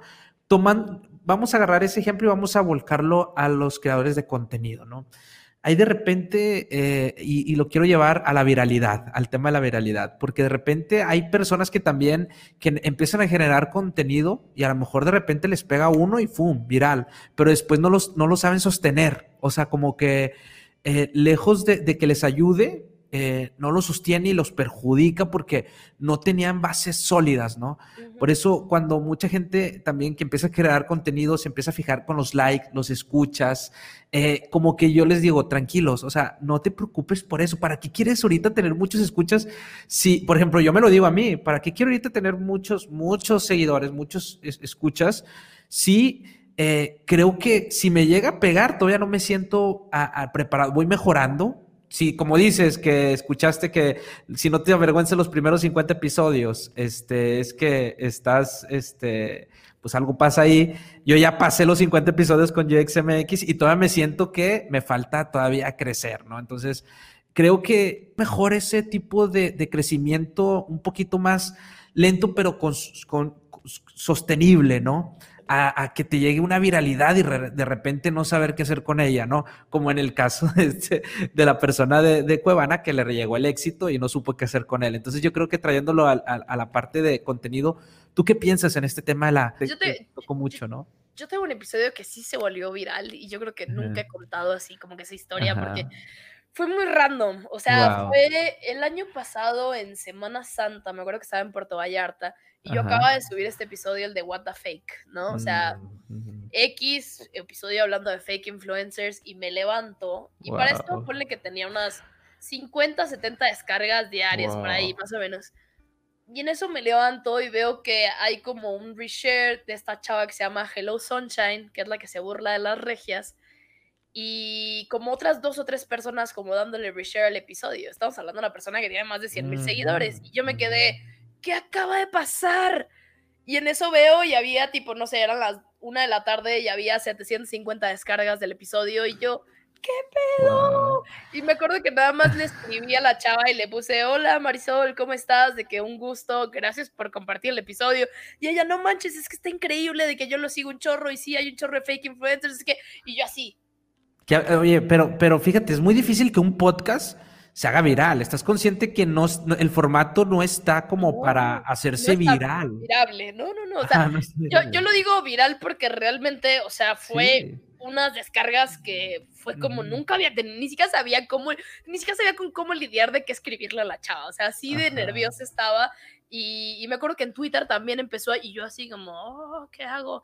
Y, y claro, o sea, la chava sí Guau. súper buena onda de que, wow, que los entrevistaste y no sé qué, y, y ya, y me acuerdo que me ¿Cuál dijo- episodio es? Tienes el... el- el- el- no me me para, para, para, para, para irlo a escuchar, este, pero, pero wow, o sea, e- es muy difícil que un podcast se vuelva viral y que, y que lo hagas está- Me acuerdo que llegamos al top 6. O sea, yo, vuelvo, no soy una persona que se fija mucho, pero me acuerdo que Ajá. en ese momento en los podcasts de business llegamos entre el 6 y el 7. Y me acuerdo que subí una story yo de que, ah, estoy en el 6 o en el 7. Duré tres días, ¿verdad? Pero, pero Oye, aún así fue como, wow, o Guau. sea, Ajá. ¿qué acaba de pasar? Sí, y fíjate que, que, que cómo, ahorita que mencionaste, porque a mí yo tampoco, yo tampoco me fijo mucho en, o no me fijo en las descargas ni, ni, ni, ni las estadísticas, em, pero Es el ¿Cómo? 46, wow. el 46, ahí está, el episodio 19 46. minutos, que el 11 de abril del 2019. Wow. Episodio 46 para irlo a escuchar. Este, fíjate que, que precisamente, eh, cómo, ¿por qué pasa? El, el lado oscuro del influence marketing. Hasta nombre acá de... Pues está interesante, ya, ya lo voy a escuchar, lo voy a escuchar, ¿eh? Este, pero fíjate, eh, cómo, cómo también llevar esa parte, las personas que están, eh, quieren empezar a generar contenido, ¿no? Eh, y empiezan a subir dos podcasts, tres podcasts, y muchos se desaniman porque dicen, no, pues nadie lo escucha. Eso es de, de mucha voluntad de nuestra parte, ¿no? No, Porque... disciplina. O sea, vuelvo. disciplina. Yo creo que cuando yo empecé no me ponía a pensar. O sea, el, el podcast era como para enseñarle a mis amigos qué hacía. Para probarle también a mis papás que estaba haciendo algo. Exacto. Y, Y te gustaba y también me hablar. gustaba y volver a este espacio, pero no lo veía en cuántas descargas voy a tener. O sea, era lo último que pensaba. Yo decía, me está gustando esto y vuelvo hasta la fecha. Me encanta crear episodios, me encanta aprender. O sea, y, y de hecho hay un podcaster en Estados Unidos que decía, yo hice mi podcast porque de manera egoísta quiero aprender más. Y está bien, ¿sabes? sí. No, no me gusta meter la palabra egoísta, pero bueno, también es un aprendizaje para mí. Yo, por ejemplo, no domino este, los temas de e-commerce, entonces me puse a entrevistar a gente de e-commerce también. ¿Por qué? Porque Gaby quería aprender. Así fue conmigo con UXMX. Yo dije, necesito saber de UX. No conozco a muchos UX este, o personas que se dedican a UX. Yo creo que me van a aceptar más ir a, una, a invitarlos a una entrevista a que, oye, te invito a una videollamada para que me expliques de UX. Nah, o sea, es mejor que te inviten. Es, muy- te, te aceptan más un podcast que una, una videollamada. Exacto. Eso sí la gente es muy razón. accesible, vuelvo. O sea, Claro. no, no, no te tienes que preocupar por la gente que te escucha, porque el contenido primero lo haces sí para la gente, pero sin tener la expectativa de 10. O sea, es igual que yo escribo un artículo que le va a llegar a 100 mil personas que para 10. Entonces, y, Ujú. y es lo mismo con los webinars, ¿no? O sea, digo, hay 600 personas viéndonos, o sea, no va a ser más ni menos que si me ven 5 personas. Entonces, aplica para todos los tipos Aparte, de contenido. aparte también el generar contenido, fíjate, a mí lo que me pasa es que es- se, se va posicionando orgánicamente. O sea, de repente te hablan de que, oye, me encantó este episodio que hablaron y fue como de que el 8 y así de que ya, ya ni me Sí me acuerdo que hablé. No, hubo alguien que me dijo como, ay, ¿te acuerdas de este episodio que recomendaste algo? Y yo así, ay, amiga, no, no me acuerdo. Sí, no me acuerdo. a ver, dime. Pero pues te ayudo, o sea, dime de qué hablé, porque no, no, y vuelvo, está Exacto. padrísimo y esto también es lo bonito de documentarlo, ¿no? Yo, yo soy muy sincera, yo te puedo decir que aunque me encanta hacer lo que hago, yo creo que no lo empecé a disfrutar hasta la segunda temporada, por la presión que yo me Exacto. colocaba, por tengo que sacar los episodios, tengo que Sí. lidiar con mi trabajo, dar clases y aparte de hacer el podcast. Y ahora no, o sea, yo creo que el año pasado ya es la primera vez que me puse una pausa y grabé un episodio que se llamó La importancia de darse una pausa. Dije. ¿saben qué? Estoy afónica. La foniatra me dijo que tenía que dejar de hablar. Por dos meses no voy a grabar. Sí voy a sufrir, pero estoy bien con eso. Nos vemos en agosto. Wow. Hice un episodio Wow. muy triste. O sea, Y creo que eso, eso pasa, no, pero, pero pa- que pasa muchísimo a los creadores de contenido de nos obsesionamos. O sea, yo también me tomé una pausa, o sea, como que, porque te quemas, ¿no? Empieza el burnout, porque obviamente mucha gente piensa que los que hacemos podcast Spotify nos paga y Spotify no nos No, paga. ya ¿ok? Ya quisiéramos. también no Sí. pagan tan, buen- tan bien a los artistas. No, tampoco les paga muy a los artes. Pero este eh, eh, lo hacemos por, bueno, nos gusta compartir, no nos paga Spotify, pero lidiar con el trabajo. Y luego después, este, con tu vida personal, ¿no? Y luego, este, eh, generar contenido. O sea, como que realmente es muy cansado, ¿no? No cualquiera, ¿no? E- es complicado, es complicado y a veces te tienes que tomar una pausa para reflexionar y decir, a ver, o sea, tranquilo y también para pensar, ¿no?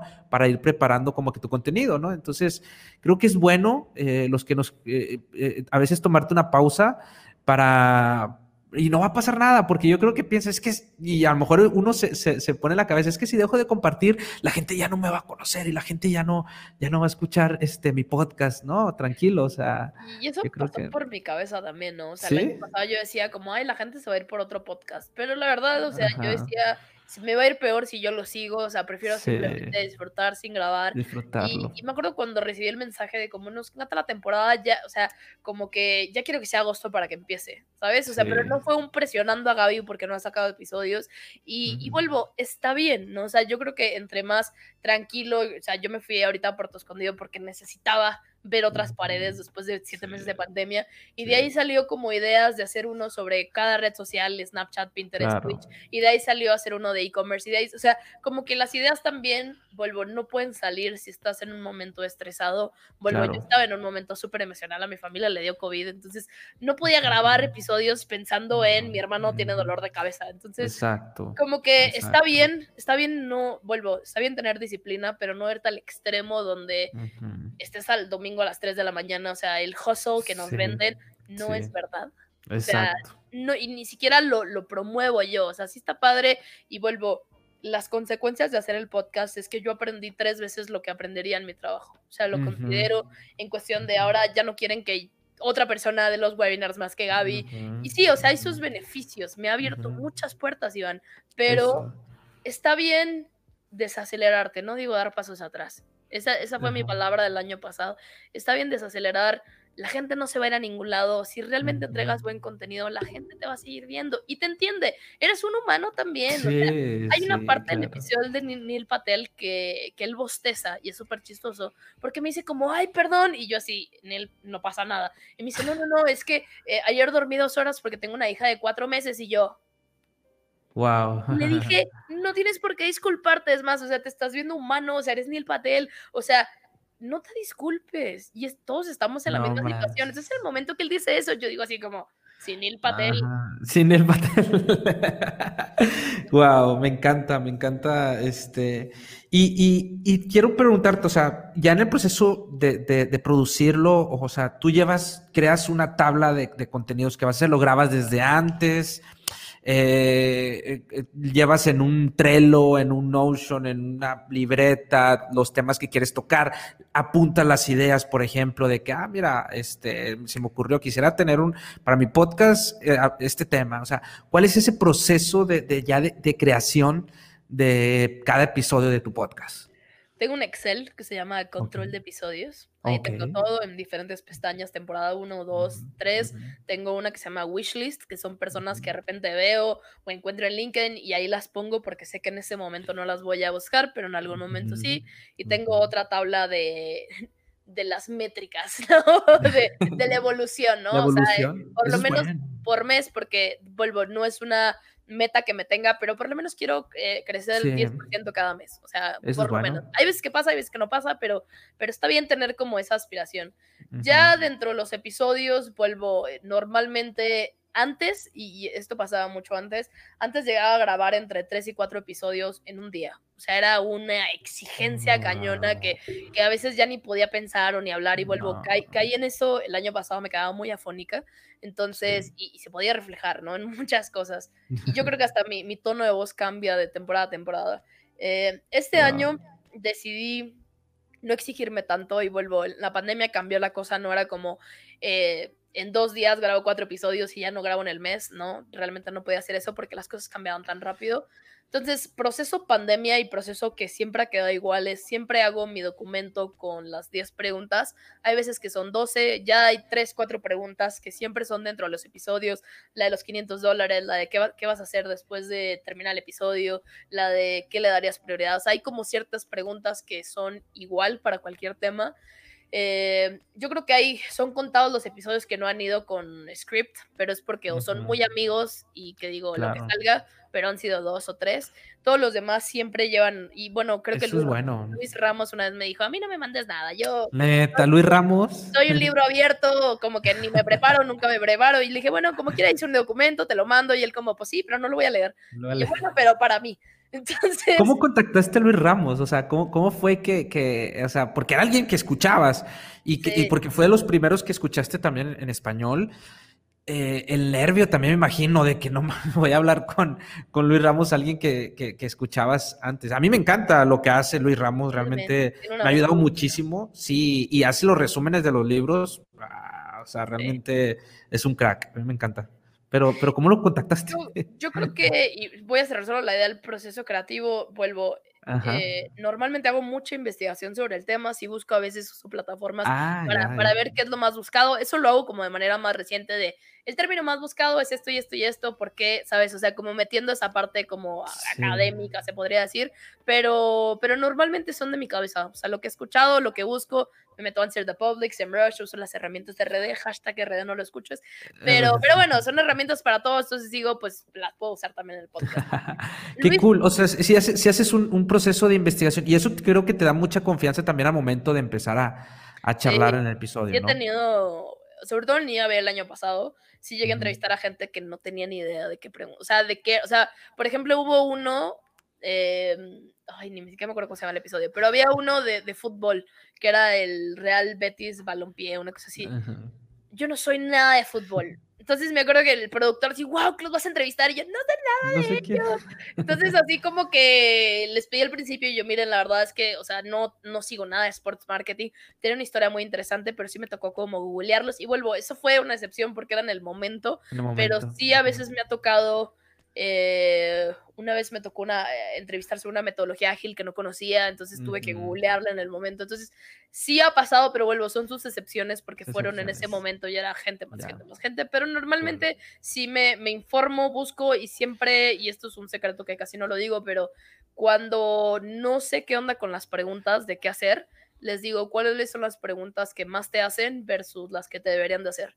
Y con eso sale Mm. mucho contenido. Eso es un Te secreto. lo voy a robar, te lo voy a robar. Este, No, es- te El año pasado lo escuché en una conferencia sobre una Wow. persona que hizo su libro con tipo cinco preguntas que te deberían ser con cinco preguntas que más te hacen y yo, son 10 capítulos de, o sea, es muy bueno. Wow, Entonces, es muy buena. vuelvo, hay veces que no tengo el tiempo, pero a veces sí me doy el tiempo para hablar con la persona por WhatsApp o antes de la entrevista de que cuál es la pregunta que más te hacen, porque al final no, la persona que entrevistas es la persona experta en el tema, entonces Sí, es, ese es un, un tip hack que les puedo decir. claro, Qué buen tip. Y, ah, lo de Luis. Ramos. Luis Ramos, sí. Luis sí, Ramos, sí. volvemos. Es que quería como cerrar la idea. No, no, y Eh, es que está genial. Ajá. Luis Ramos, a ver, yo le escribí a ese señor por LinkedIn y de hecho esta fue una estrategia que para mí fue muy interesante, que también creo que no cuento mucho. En 2017, no, 2018, ya el podcast estaba como en unos 20 episodios. A mí se me ocurre hacer un, yo estaba eh, en el equipo de contenido en marketing y dije, ¿por qué no hago un artículo de los 10 podcasts más escuchados de México? No, no, no, los 10 podcasts que tienes que escuchar en, en Latinoamérica. Y claro, o sea, la, la, la, lista no decía nada, ¿no? O sea, al final no era como prometer los más escuchados, eran 10 podcasts que yo quería Ajá. buscarle excusa para escribirles. Esa es la razón por la que lo hice. Me acuerdo que metí el de Social FM, le hablé a Ángel y Alan, le, le hablé a Aaron Benítez, a Gerardo Rodríguez, a Luis Ramos le mandé, no me contestó. O sea, fueron como 10 podcasts de como que saludarme y decirles, hola, soy Gabriela. Y claro, metí mi podcast ahí, ahí está el número 7. Sí, qué buena estrategia, me encanta. Sí, y la verdad el LinkedIn Sí. funcionó mucho y bueno, al final las listas funcionan mucho. Y estuvo muy chistoso porque, o sea, encontré ese mensaje a Luis Ramos cuando lo entrevisté porque le iba a escribir por LinkedIn. Y obvio, no me contestaba. El señor es una persona súper ocupada. Y resulta que en diciembre del año pasado me meten a un grupo de WhatsApp que se llama Mastermind Podcasters, algo así. Creo que ya te había contado eso Sí, sí, sí. y así hay un buen de raza ahí. Y un día pues me pongo a ver qué contactos estaban ahí, ¿no? Así como pues yo no interactúo en el, en el, en el grupo, pero dije, ay, está esta chava. Y de hecho de ahí han salido tres personas y Qué vi a. Luis Ramos. Entonces yo dije, ¡Ah! este es mi momento. Entonces le mandé un mensaje a Luis, le puse, hola, soy Gaby, estoy en el Mastermind contigo y creo que había comentado algo. Eh, soy del podcast Marketing Hack Show, me encantaría tenerte. Y me acuerdo que así se tardó como dos días en contestarme. No. Y me dice así como, hola Gaby, ahorita estoy en un curso, estoy súper ocupado, pero escríbeme tipo en un mes. Y yo, ok. Y para eso yo pensaba que él estaba en España, como que yo tenía esa noción que él estaba en España. No, No creo que vive en Guadalajara, ¿no? Vive en Puebla. O Ah, bueno, en Puebla. Puebla. ahorita está en Puebla. Ah, ya, ya, ya. Como que yo no sé por qué me quedé con esa noción de Es que, España. es que habla, es español, ¿no? Es, Sí, habla- habla- sí, ajá, sí, pero como que me quedé con esa noción del cambio de horario y así, entonces ya, Ya. como, no, no, no, soy en Puebla. Y, y nada, le escribí un mes después y, y no sé si al final, o sea, la razón por la que aceptó era porque estábamos en el grupo de WhatsApp juntos, pero, pero nada, o sea, le dije, mira, aquí es esta fecha y me acuerdo que cuando nos conectamos fue como, wow. Y, y me dijo así como, ay, no tengo buen wifi, no voy a poder con la cámara. Y yo, no importa, Luis, no importa, ¿sabes? O sea, Ajá. no te preocupes. Y, ya, la verdad es que fue, fue una historia bastante linda, porque de hecho, vuelvo, el podcast ha tenido tantas fases, tantas evoluciones y hasta varias secciones, que es algo que me ha gustado. No ha sido como solo de marketing, hay historias de éxito, hay detrás de la marca, que es algo que se me ocurrió el año pasado, y dije, ay, hay que hacer un podcast detrás de la marca de Luis Ramos, donde no hablemos de marketing, hablemos de su marca. Es Entonces, su marca. es, es, es Ujú. muy bonito porque al final es, es, es una excusa también como para enseñar que la gente sí se puede inspirar con ese tipo de casos, que no tenemos Claro. que hablar solo de cosas técnicas de marketing y que la gente puede salir con varias ideas y se puede identificar con la historia de Luis. Entonces, ah, fue increíble. O sea, yo así me acuerdo que la gente me dijo, wow, o sea, ¿cómo lo entrevistaste? Yo, yo yo tampoco sé, pero, pero fue muy bonito. Y, Qué y- padre. Y fíjate, todo lo que, lo que, todo lo que me has platicado, las experiencias, la gente que has conocido, fue gracias a compartir contenido, a compartir conocimiento. O sea, y eso es lo bonito, es lo que me encanta esto de la gente que crea contenido, de que vamos conociendo gente increíble, ¿no? O sea, así nos conocemos nosotros también. Este, realmente ha sido, ha sido, e- es uno de los regalos que, que te da esto de, de crear contenido y yo creo que, que tú lo reflejas muy bien en tu historia, ¿no? En toda tu historia que, que estás contando, que no, hombre, te tengo que invitar otra vez a, a charlar porque todavía hay muchas más historias acá, pero... Segunda eh, parte. sí, el lado segunda oscuro parte. del con- El lado oscuro de los podcasters también. ¿Cómo ves el contenido ahora? ¿Cómo ves los podcasts ahora en, en esta época? ¿Cómo lo estás viendo? Están creciendo muchísimo. Ah, como ibas empezando, tenías toda la razón. eh, en el 2016 había uno que otro, pero no agarraban toda mucha fuerza como ahorita. ¿Tú cómo lo ves? Yo conocí un podcast que nació en 2016 y me dijo, yo tuve que hablar con los de Spotify y London para dar de alta y yo, ay, a mí nunca se me ocurrió hablarle a Spotify London. O sea, era como, ay, no se puede, ¿sabes? O sea, yo me quedé en el, en el- mucho. en el- sí. en el SoundCloud y ahí SoundCloud es el hit, ¿no? Claro. Eh, yo creo que no me arrepiento de, de- de empezar en ese momento. Sí, yo creo que ahorita más del 50% de los podcasts que existen se hicieron durante la pandemia o en el año Ujú. 2020 y está bien. Creo que vuelvo, la gente lo agarra como un hobby, lo agarra como un moda, mucha gente y después lo abandonan. Y vuelvo, no está mal, es un canal bastante lindo, es, vuelvo, es como tener tu programa de, de radio, pero sin Ujú. meterle tanto presupuesto y sin tener que Exacto. hablar lo que la gente te dice. Eh, creo que es- la gente tiene la oportunidad de crear una comunidad desde cero y vuelvo, vino esta era de raza influencer con sus super comunidades que llegaron luego, luego al top 10 y está Ujú. bien, pero también, o sea, pues también están los podcasts independientes, ¿no? Que al final como Ujú. hacen su lucha y, y creo que les ha funcionado. Entonces, pues yo creo que en recomendaciones y en panorama veo que algunos y vuelvo, ya se vuelve hasta un meme, ¿no? De como, ay, soy no sé qué, tengo un podcast, ¿no? O sea, han salido hasta muchos TikToks de, soy no sé qué, tengo un podcast. Y sí, a lo mejor sí, y vuelvo, puede ser una moda como el blog que estuvo por ciertos años, pero no, o sea, y eso va a ser lo interesante, ¿no? Ver quién llega o quién sigue en esta en esta carrera o en este maratón, porque Claro. vuelvo, se acaba la pandemia, quién sabe si la gente sigue haciendo contenido, porque vuelvo, es una disciplina, es una cuestión a largo plazo. Yo creo que mucha gente, y eso es algo de también porque la gente fracasa como emprendedor o como negocio, la gente eh, no está dispuesta a ponerle el esfuerzo. La Y- gente y también- no quiere ajá. batallar, o sea, quiere Exacto. resultados instantáneos, Eso. quiere... Y la verdad, o sea, no es magia. Y a veces veo que sí está padrísimo que, que empiezas tu podcast. Y yo he estado con gente que graba un episodio y no hace el esfuerzo para subirlo a Anchor, que es gratis, o a grabar otro episodio, o a sentarte a hacerlo. Entonces, vuelvo... El problema de las personas es que todo se queda en, en la planeación y en el pensamiento y en lo bonito, pero nadie se atreve a hacerlo. Ajá. Entonces, y, y vuelvo, el que tú publiques tus tres episodios, cuatro episodios, ya hasta te obligas a seguir, ¿sabes? Ya lo hiciste, ya te, ya te fregaste, ya tienes que seguir publicando. Publica- De hecho, sí, y, y fíjate, eso que mencionas del meme, yo también lo he escuchado, ya cualquiera tiene un podcast, y digo yo, sí, y es bonito porque ya no necesitas como que tanta tecnología, pero, y le digo, sí, o sea, o tantos recursos, ya no ocupamos tantos recursos para, para hacer un podcast. Este, yo también en su momento pensé de que tenía que hablarle a Netflix para, digo, a Netflix, a Spotify, para que te- pensaba que tenía que hablarle a ellos para subir mi podcast ahí. Después me di cuenta que no, buscando en internet, este, y empecé a publicar. Y cuando se ha publicado me sentí así como, wow, ya está en. Spotify. Pero sí, cualquiera puede eh, crear un podcast, pero no cualquiera lo mantiene. Y tú más de 100 episodios, ya 115, realmente eh, se dice, es más, ni siquiera se dice fácil, o sea, ha sido difícil. Y yo creo que, que eso es lo, eso es lo que, lo que, la diferencia, ¿no?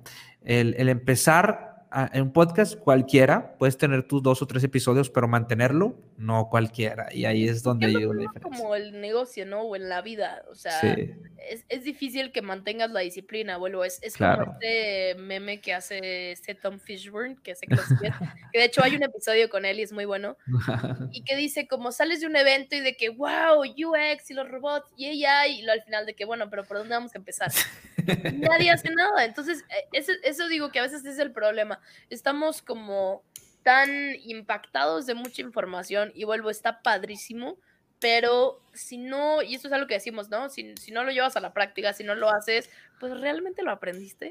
claro. Entonces, Claro, experimentar, hay que experimentar, ¿no? Y bueno, este, ¿qué viene para, para Gabriela? ¿Cuándo, ¿Qué viene para ti? ¿A- ¿Hacia dónde quieres ir? ¿A dónde quieres llevar el podcast? O sea, ¿hacia dónde quiere, quiere ir Gabriela, Gabriela Escamilla? Hay varios proyectos y la verdad es que hay, bueno, sí hay uno que puedo, que puedo decir públicamente. Eh, yo creo que Marketing Hack Show, no, yo creo, va a seguir bastante y Sí, este va a ser un podcast sí. que nada por el mundo, a menos que alguien me compre y diga como, bueno, aquí ya, pero, pero no, va a seguir y mi intención Como es... Joey Rogan, que lo compró Spotify, así de que, quién sabe, como 100 mil, 100 millones de dólares, así Sí, de no. que... A, a lo mejor en ese llegamos, pero ah, viene, viene un poco evolucionar, ¿no? El podcast nunca le he invertido a una página, a un Patreon, o sea, Ajá. como que viene, viene un poco ese lado de, de, de monet- Ujú. Yo creo que empezar a monetizar, pero también empezar a ser un poco más eh, útil como de cierto segmento, ¿no? O sea, si necesitas esto, aquí hay, si necesitas esto, esto hay. O sea, que, que, el, que el podcast al final fuera de una entrevista que es muy general del tema, que digas, como quieres hacer esto, ok, esto y esto y esto, ¿no? Entonces, Claro. como que irnos y vuelvo, hay muchísimo contenido, hay 115 episodios, entonces creo que no, no, no he podido como explotar y vuelvo ni siquiera a sacar una página este, de, del podcast, entonces yo creo que se viene eso. Cursos no voy a prometer porque me los han pedido, pero no, o sea, ni tiempo Ujú. tengo, entonces no los voy a prometer. A lo mejor en un futuro cercano, pero no me gustaría tocar algo de marketing y ya lo he hablado contigo, me gustaría tocar de Sí. como el, el- el cómo no llegar al burnout o cómo balancear tu vida creando contenido, porque creo que eso es, es, ese es el contenido que tenemos que enseñar o aprender, porque, porque es algo que ya viví los últimos cinco años. Eh, ¿Qué sigue para mí en Sí. 2021? Eh, se vienen dos podcasts muy buenos, uno con Wow. Facebook, que estoy súper orgullosa que, que ya va a empezar, sale en enero y, y creo que es... A ver, no me habías dicho, no me habías dicho, o sea, me habías dicho que estabas este, en el proceso. Ah, sí, ya me aceptaron. Ay, no, No, no me dijiste. Soy, soy- soy la nueva host del No podcast. me de Facebook. dijiste eso. Eso no me lo habías dicho. Neta, felicidades, qué chingón, te felicito, de verdad, te lo mereces. O sea, eh, eso era, era sí o sí. Tú me has dicho que estás en el proceso, pero no me has dicho que te han aceptado. No, pues es que fue, fue, fue tan rápido de la nada, me enviaron el contrato y fue que empiezas a grabar en noviembre y sale en enero. Y yo, ah. ¿qué acaba de pasar? Entonces, eso va a estar muy padre porque creo que, bueno, No. Facebook no tiene, o bueno, en sí las plataformas en cuestión de red social no le han Claro. invertido mucho a, y vuelvo, ¿no? Hay muchísimos embajadores, influencers, lo que quieras, hablando de esas redes sociales, pero nada desde la plataforma. Entonces se me hace algo muy bonito que Facebook invierta y vuelvo, no es porque vaya a trabajar con ellos, pero que hablen como los casos de éxito de cómo le hicieron en campañas, en esto y esto y esto. Entonces creo que pues es un proyecto muy interesante y, y- y- y como que exponer también lo bonito que está haciendo México y si funciona a nivel Latinoamérica. Creo que, creo que es bonito. Entonces, es- Wow. eso sigue. Eh, hay otro podcast también que, que, vuelvo, no es un secreto, va a salir en noviembre, se llama Mujer Exponencial. Y es, es un es un proyecto colaborativo con esta chava de Turquía y está muy bonito porque va a ser como un poco desconstruir a estas mujeres que han llegado a ese nivel exponencial. Vuelvo, no va a ser solo mujeres, también va a haber hombres, pero que llegan a cierto nivel que simplemente el crecimiento es continuo y tú dices, ¿en qué momento llegaste? ¿En Y que todos tus proyectos crecen porque llegas a cierto nivel que vuelvo, no solo el área profesional, de todas las áreas. Entonces, pues es un proyecto que me emociona mucho Wow. porque va, va, va muy... Y, y- y yo creo que a partir de ese proyecto me di cuenta, ¿no? Cuando hablábamos de, de si yo cambio el consumo de contenido de una niña de 10 años, 12 años, 15 años, o que su mamá escucha, influenciaste a 4, 5, 6 generaciones adelante. Entonces, Ujú. ese es un proyecto completamente diferente. Voy a un campo bastante nuevo, cool. pero, pero me tiene muy interesante porque Sí. así, yo creo que cuando empiezas a meterte en estos proyectos, otras oportunidades eh, se Ujú. alinean. O sea, no me gusta esa, esa palabra porque suena muy mágica, pero, pero, Pero pasa, pasa, sí pasa. o sea, así como lo de Facebook, ¿no? O sea, lo de. Facebook, yo no sé cómo pasó, o sea, una chava así, y creo que te conté, ¿no? La chava me escribió por WhatsApp, Instagram, LinkedIn, padrísimo, pero fue como, escuchamos tu podcast y creo que eres un buen perfil, aplica el proceso, y yo, ¿what? y aplicaste. Y apliqué y quedé y, conocí a la gente de Facebook y súper contentos con mi perfil y yo decía, ¿en qué momento llegué a esto? no? Pero ¿dónde va a salir el pod? O sea, todavía no, no, no te dicen. O sea, ¿dónde va a Al- salir? ¿En qué plataformas? ¿Cómo será? Al principio iba a ser un podcast privado, que fue lo que peleábamos. Ahorita va a ser un podcast público que va a estar solo en Spotify. Y en enero sale. Entonces, Wow. ¿Y empiezas a grabar cuándo? eh, noviembre. En noviembre. Dos No. semanas. ¿Cómo le haces con tres podcasts y trabajo y familia?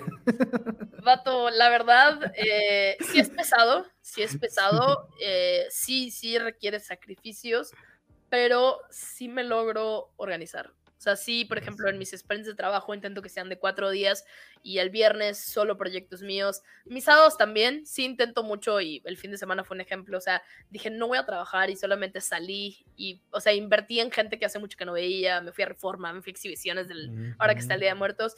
Eh, sí me hago el tiempo, pero también intento como optimizar. Si digo, en 30 minutos voy a escribir cuatro episodios, solo voy a hacer eso. O sea, creo que me enfoco así bien cañón, ya tengo mi playlist, ya tengo como mi teléfono apagado, o sea, realmente creo que si la gente se enfocara y aprendiera a dejar de tener distracciones, su trabajo lo podría hacer en la mitad del tiempo. Exacto, exacto. Entonces, yo he aprendido bien cañón así, yo mi Slack nunca estoy online, o sea, el correo lo abro ciertas veces al día, o sea, si digo, y vuelvo, sabemos lo que es procrastinar y lo he hecho, Claro. pero si realmente quieres acabar algo, lo puedes acabar en uno o dos días y digo, sí, y es lo que pasa, ¿no? Y Sí. en, en mi caso a veces que me- ahora que me voy de vacaciones, digo, me voy a ir una semana de vacaciones, pero tengo que adelantar todo lo que no voy a hacer en una semana, nadie lo va a hacer por mí. Entonces, o sea, con ese pensamiento de si me puedo adelantar, entonces me puedo quedar una hora más y optimizar todo lo que voy a hacer en noviembre.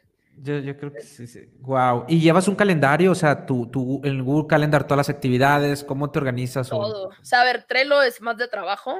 Eh, ahí lo tengo todo, pero en, antes lo tenía todo en una libreta porque me encanta escribir, pero, y es parte también de mi, de mi, de mi vida diaria escribir, pero eh, todo lo tengo en, en mi Excel, control de episodios, estatus de quién fue invitado, quién aceptó, quién me pidió el guion de preguntas, quién le mandé por LinkedIn y no me ha contestado, quién tengo que hacer un follow-up, o sea, tengo por lo menos, Eh, y a veces se vuelve como un poco así como, "Ah, Gaby, no invites a tanta gente. Eh, Sí. Oye, es que también coordinar esas invitaciones de que a quién mandaste el correo de invitación y todo este rollo, o sea, No, sí. pero, o sea, vuelvo, al, y, y es algo que yo respeté durante los últimos siete, ocho meses, que decía, solo los viernes voy a grabar, viernes en la tarde. Mi viernes es mi... Pero ahora, y vuelvo, como me atrasé un poco grabando, dije, bueno, viernes y lunes ahora no trabajo, entonces dije, viernes grabo, lunes grabo dos episodios, jueves Mm. la chava de Pinterest tiene, entonces fui un poco más flexible, pero porque también, o sea, yo me atrasé dos semanas, entonces sé que tengo que compensar ese tiempo perdido y ahora me voy a Brasil, que eso tampoco te he dicho, pero No manches, ¿cuándo te vas a Entonces, Brasil? eh, ahora el, el 31 de octubre, Halloween. 31. ¿Y y regresas? El 23 de noviembre. Y de ahí me Ya. voy a Monterrey, entonces allá somos carne asada. Ah, pues cuando andes acá hacemos una carne asada. Obvio. No, sí, ahí me voy a quedar dos meses. Pero la verdad, vuelvo, es difícil, no imposible, vuelvo, si tienes tu control de episodios y de cómo, quién no me contestó, hay veces personas que dices, bueno, ya te contestó, bueno, no importa, intentas otra persona. Hay veces que de repente te llega una súper oportunidad como ahora de hacer una... em, una cobertura, un e-commerce day en Panamá. Fue como, ah, entrevisté a estas dos personas y yo, órale, mañana, ¿sabes? O sea, Cool. como que llegan de repente esas oportunidades. Le escribí a los de Inc. Inc, si estás ahí, respóndeme. Pero ah, de repente ves algo en Instagram y dices, órale, se me hace buena idea entrevistar a estas personas, mándales un mensaje. Si no te lo contestan, no pasa nada. O sea, es, es como seguir, ¿no? Seguir activamente, seguir teniendo nuevas ideas. O sea, yo decía, ok, ahora quiero entrevistar al de Memelas de Orizaba, a ver cómo lo hacemos para, para, para conseguirlo. Entonces, como que estar, estar activamente también buscando, y vuelvo, creo que es parte de esta, esta chamba de creador de contenido, siempre buscar cómo inspirarte. Vuelvo, no es una cuestión de sentarte a meditar, y, bueno, puede ayudarte también a meditar, pero sentarte a ver el árbol no te va a decir qué episodio vas a sacar. Tienes Exacto. que tú estar buscando. Estar y buscando. LinkedIn para mí ha sido una súper inspiración de qué episodios hablar. Y de hecho, Porque cuando- ves, ves comentarios o ves así de lo que está hablando la gente o como. muchas veces es comentarios, muchas veces temas que no he tocado. Hubo, hubo, y esto también es parte del proceso creativo, ¿no? Cada final de temporada digo, ¿qué temas les gustaría? ¿Qué temas les gustaría? Y mucha gente me escribe de que esto y esto y esto. Hay veces que no todos los puedo porque lo difícil de pedir temas es que no conoces al speaker eh, experto en eso, ¿no? O sea, había, hay un tema que de hecho todavía no he encontrado una persona que es de modelos de atribución, Con- por- porque modelos de atribución es algo muy complejo, pero a la vez muy específico, entonces sí. eh, vuelvo, agradezco y, y- y de hecho eso es algo que yo siempre recomiendo con la gente de, de- de- que es creador de contenido. Siempre pidan el feedback y siempre digan cómo puedo mejorar. O sea, cómo lo puedo mejorar. Está padrísimo que te diga que está padre el podcast, pero ¿qué te gustaría escuchar? ¿Qué duda? ¿Cómo lo mejorarías? Y eso también se crea la, la conversación, ¿no? Yo a veces he hablado entre 7, 8, 9 días con personas del podcast y me terminan recomendando series, películas. Gaby hace episodios de esto y yo así, a ver, pero tráete a alguien de Shark Tank. La otra vez dije yo, espérate, si tú lo consigues, está genial, yo no lo tengo. Entonces, o sea, se hace lo que se puede, vuelvo, pero también el preguntarle a la gente de qué temas sea como una idea de qué también quieren aprender, vuelvo. Sí, algunas veces, perdón, algunas veces sí son eh, temas míos de gente que conozco y digo, ah, está padrísimo social selling, o está padrísimo, ahora vamos a hacer, Sí. bueno, el de, el de copywriting, Maider Autónoma, ese episodio me tardé siete Mm. meses en traer a esa chava, es increíble, pero tenía una agenda apretadísima y digo, tu episodio, o sea, es como después de Neil Patel, entonces... Sí. Eh, creo, que, creo que sí es parte mía de, de estar viendo en LinkedIn lo que la gente pide, lo que la gente tiene duda. Intento no repetir mucho tema, o sea, por ejemplo, yo no he sacado un episodio de TikTok porque hasta la Mm. fecha no he encontrado a alguien Alguien. que digas, aquí tengo, o sea, alguien para hablar de TikTok. O, de hecho, ayer encontré a alguien que pueda hablar de Twitch. Y que Ajá. yo ni pensaba hablar de Twitch, pero porque vi que era head of content y estaba hablando de Twitch y dije, ah, ese tal vez puede ser. Puede pero ser. es un proceso de estudio a las personas. Si no es recomendación, si no he escuchado webinars, les digo, mándenme algún video o, o dime de lo que escribes, porque yo como confío que eres bueno, o como, porque eso también pasa, ¿no? Estamos tan conectados que es tan fácil que alguien te diga, Gaby, quiero estar en tu podcast y lo digo, a ver, pero ¿qué has hecho? ¿Qué has hecho? ¿Qué tema quieres? Y, es, y eso a veces a mí me rompe el corazón decir, no, no puedes estar en el podcast. O sea, Exacto. y vuelvo, no es, no es por la cuestión que no pueda estar todo el mundo, sino que, a ver, ¿por qué vas a hablar tú del tema? Si tú Exacto. hablas es porque eres autoridad, tienes casos de éxito, tienes Experiencia, mucha experiencia. experiencia. Entonces creo que al final eh, es accesible, pero mientras tengas tú tus argumentos de por qué vas a hablar del tema. Wow. Wow, me encanta, me encanta tu proceso. Te voy a robar algunas cosas de, de tu proceso este, creativo. Llévenselas. Eso. De hecho, tú me enseñaste, tú haces una pregunta al final de tu podcast de que, que la gente, y te la voy a hacer, te la voy a hacer ahorita al final, de, para que la vayas pensando. Sí, te la va a regresar. De cómo eh, algo que se lleve práctico la gente al final de cuando ya escuche su, termine de escuchar este podcast que ya pueda aplicar, ¿no? Entonces, este, sobre creador de contenido. Pero antes de eso, antes de que contestes esa pregunta, eh, algunos creadores de contenido que quieras recomendar a la gente que estés consumiendo ahorita, ya sea eh, una marca, una persona, algo que le quieras recomendar a la gente de, de gente que está creando contenido. Esto es bien difícil. Fíjate que estos días no escucho tanto podcast, a menos que sea algo uno muy específico, porque como ahora no estoy saliendo tanto a hacer ejercicio Claro. y yo necesito una razón para escuchar un podcast, o a menos que me salga como a, a ver el atardecer, o así, ahí sí lo escucho. Entonces, no voy a recomendar podcast, porque no es lo que estoy escuchando últimamente, pero Ujú. ahorita estoy viendo muchas entrevistas por YouTube. Eh, me vi otra vez todo el tour que hizo Oprah Winfrey.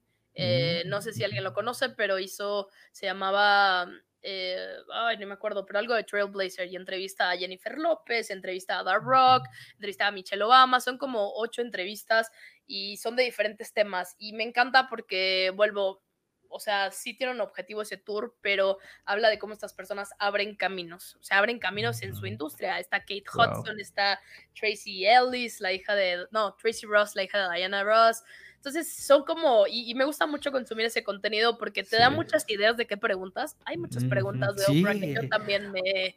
Oprah es una crack, o sea, crack sí, de que, de que, o sea, yo una vez veo un programa que se llama, Caris- un canal en YouTube que se llama Carisma al Instante, no sé si lo, te lo recomiendo, está buenísimo. Hicieron un análisis de Oprah, cómo conecta, cómo ella que toca a sus invitados, las, las preguntas que hace, es buenísimo. Y, y de hecho hay una, hay un, me vi el, el documental este de Michelle Obama, el de Be- Becoming, lloré Ajá. mucho, pero hay una parte que dice como todo el mundo dice que es fácil entrevistar, pero lo difícil es mantener interactuando y que sea realmente Claro. entretenida la entrevista, entonces creo que eso también se la aprende. Sí, Sí. sigo mucho a Dave Letterman, me Mm, encanta ese señor y yo sí. creo que es, es de mis sueños llegar a tener así un talk show. Un Digo, talk el- show. El, el programa como My Next Guest Needs No Introduction, me Mm. encantaría si alguien que diga, Gaby, aquí hay un teatro en Ciudad de México, invita a gente y así se vaya. Por eso se llama Marketing Hack Show, de Sí. show, así de que... No, yo la verdad vuelvo y, y- y en algún momento en mis libretas por ahí hay, hay la idea de un show que se llame Confesiones de un CEO, creo que así se llama. Mm, Y que, que sea así, como algo solamente en YouTube. Entonces, quién sabe. Wow. Digo, vuelvo, hay, hay Wow. muchas ideas en mi cabeza y, y me gusta mucho porque creo, y esto, esto, esto viene mucho como tendencia, sé que en la pandemia se paró, pero el poder de las historias de la gente es algo muy poderoso, que la gente se inspira, es algo que ya es tendencia en Estados Unidos. Hay de hecho una serie que me gusta mucho que se llama Success in Your City, que es un documento, bueno, serie documental que hacen unas personas entrevistando entre estados, obviamente la pandemia no, pero de qué significa el éxito para diferentes personas. Y esa serie la compró Amazon. Y yo decía, ¿qué? Cómprenme a mí también. Entonces, eh, me encanta porque creo que en, en- en México hay mucho que compartir y vuelvo, en toda Latinoamérica hay mucho que Sí, compartir. historias. Y si la gente se sentara más a hablar de esto, creo que vuelvo, cambiaríamos el contenido, cambiaríamos la aspiración que tenemos. Y vuelvo, o sea, tenemos una situación cultural política bastante complicada, pero si tenemos este movimiento de cambiar el contenido, y vuelvo desde Dave Letterman que entrevistó a Obama o que entrevistó a. George Clooney o a Malala, yo digo, ¿por qué no hacemos lo mismo acá? ¿no? O sea, Claro. realmente ah, te- gente, gente buena y talentosa sobra, pero ¿por qué no invertimos en vez, y esto es, es, es un poco una crítica, pero nos gusta más el contenido morbo, el entretenimiento, el que te haga llorar, el dramático. Entonces, como que, como estamos tan acostumbrados, es tan difícil como desligarse de eso. Entonces, y vuelvo, por eso es la razón porque también no hay tantos late shows, o sea, sí hay, pero no hay como en Estados Unidos. Entonces, Exacto. a lo mejor y Miami me lleva un día. A lo mejor- Pero, pero, No pero bueno, no ese- es, ese es, o sea, yo creo que hay, hay mucho por hacer y, y, y sí. vuelvo, sí consumo mucho de Estados Unidos, yo creo que no por la cuestión malinchista, sino porque hay mucho que aprender y que Ajá, podemos adaptar aquí, ¿no? O sea, claro. vuelvo, y, y hay cinco episodios contadísimos en inglés, nunca ha sido mi, mi objetivo hacer un podcast en inglés porque creo que hay demasiados. Hay demasiados allá. sí, Pero es sí, súper interesante que la segunda Sí. audiencia que más me escucha después de México es Estados Unidos. Estados O sea, Unidos, son los latinos y me encanta porque al final es como estamos orgullosos de traer este contenido en español, porque somos buenos, porque Ujú. tanto. Entonces digo, sí, sí voy a hacer, o sea, nunca, nunca lo, lo descarté, simplemente no se dio la oportunidad. Y ahora que se hace es como, bueno, pues ¿por qué no? ¿Sabes? O sea, Claro. uno que otro episodio en inglés, hay mucho que podemos sacar y que vuelvo, eh, están dispuestos a compartir con la comunidad latina. Entonces, sí. eh, yo creo que esos, esos dos shows son los que más he consumido. Fuera de eso, bueno, me estoy viendo otra vez una de Reese Witherspoon que se llama Shine On, que también es como un, un que, bueno, al final es Reese Witherspoon, ¿no? Le habla a sus, a sus amigas mujeres que la, que la que admira y entrevista a Dolly Parton, a Pink, a este, a mucha Mm. gente, creo que son como 10 episodios. Y está muy interesante porque digo, como este es el contenido que necesitamos en español, ¿no? O sea, Claro. vuelvo sentándote con la que quieras a entrevistar. Entonces, eh, son, creo que estoy ahorita muy siguiendo ese docu-series, esa tendencia de... Qué cool. de No, contenido. Qué, cool. Sí, de hecho, de hecho es algo que yo también platico muchísimo de, de- de- hay, eh, hay muchos aquí también podcasters o mucha gente YouTube que también tienen influencia, ¿no? De, de mucho de que se crea contenido allá, porque al final de cuentas ellos son los primeros, la neta. O sea, son los primeros en, en esto y pues hay que ver lo Vamos, que se está que, haciendo. hay que hacer nuestra paz con eso. O sea, no Exacto. que que sean mejores o que ellos hagan mejor contenido, simplemente llega, o sea, llegó antes el podcast, llegó Ajá. antes como toda la parte de YouTube y esta parte de, de docu-series está Ujú. llegando allá primero y se está Llegando poniendo de moda que digo, bueno, Sí. espero que en unos 3 o 4 años se ponga de moda acá también. acá. Pues ahí está, para que saques el tuyo también. Oye, pues muchas gracias, estuvo excelente esta charla, de verdad estuvo buenísima, me encantó, se me fue súper rápido todo este tiempo. Y bueno, nada más para ir terminando, gente que quiera crear contenido, este, algo eh, que, que va empezando, te voy a poner el contexto, gente que va empezando, que tiene ese miedo de empezar a generar contenido, algo, un consejo, algo que, con el cual les puedas dar este, para que, y que puedan ir aplicando ya. O sea, alguien que quiera crear su podcast, por ejemplo. Te lo voy a poner Yo así. creo que no necesitas, porque a veces esperas tener todo el equipo perfecto, todos los programas perfectos. Bájate una aplicación en tu celular para Sí. grabar. Eso hice yo, el voice recorder en iPhone, no sé si sigue ahí.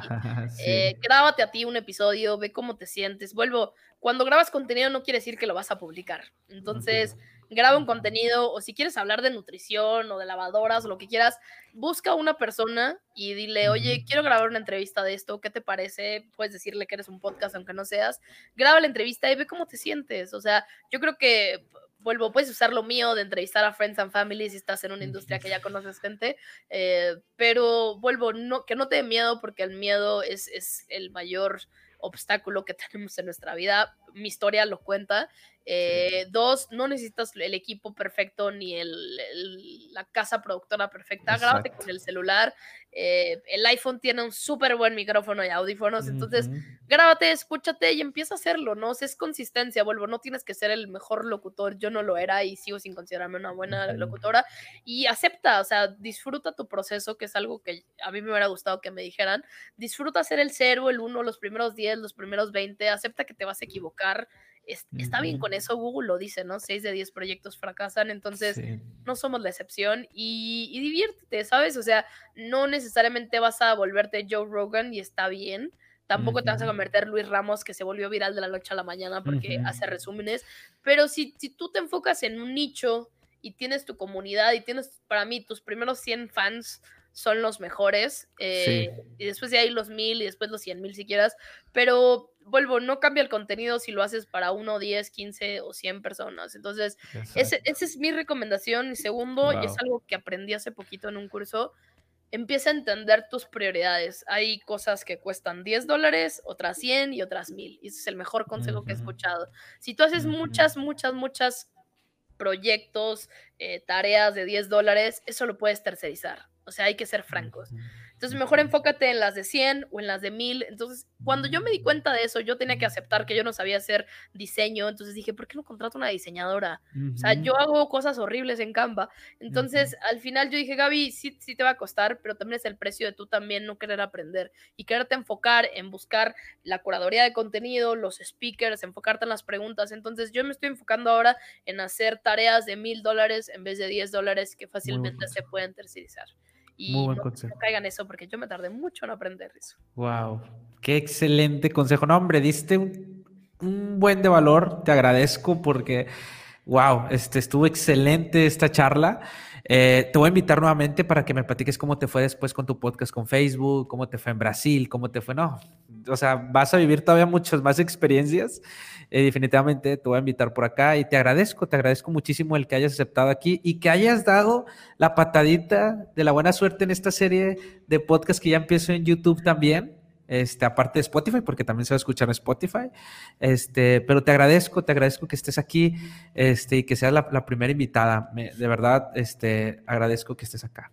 No, yo te agradezco ser la primera y pues de alguna manera también abrir esto, ¿no? Creo que hay muchas cosas por contar.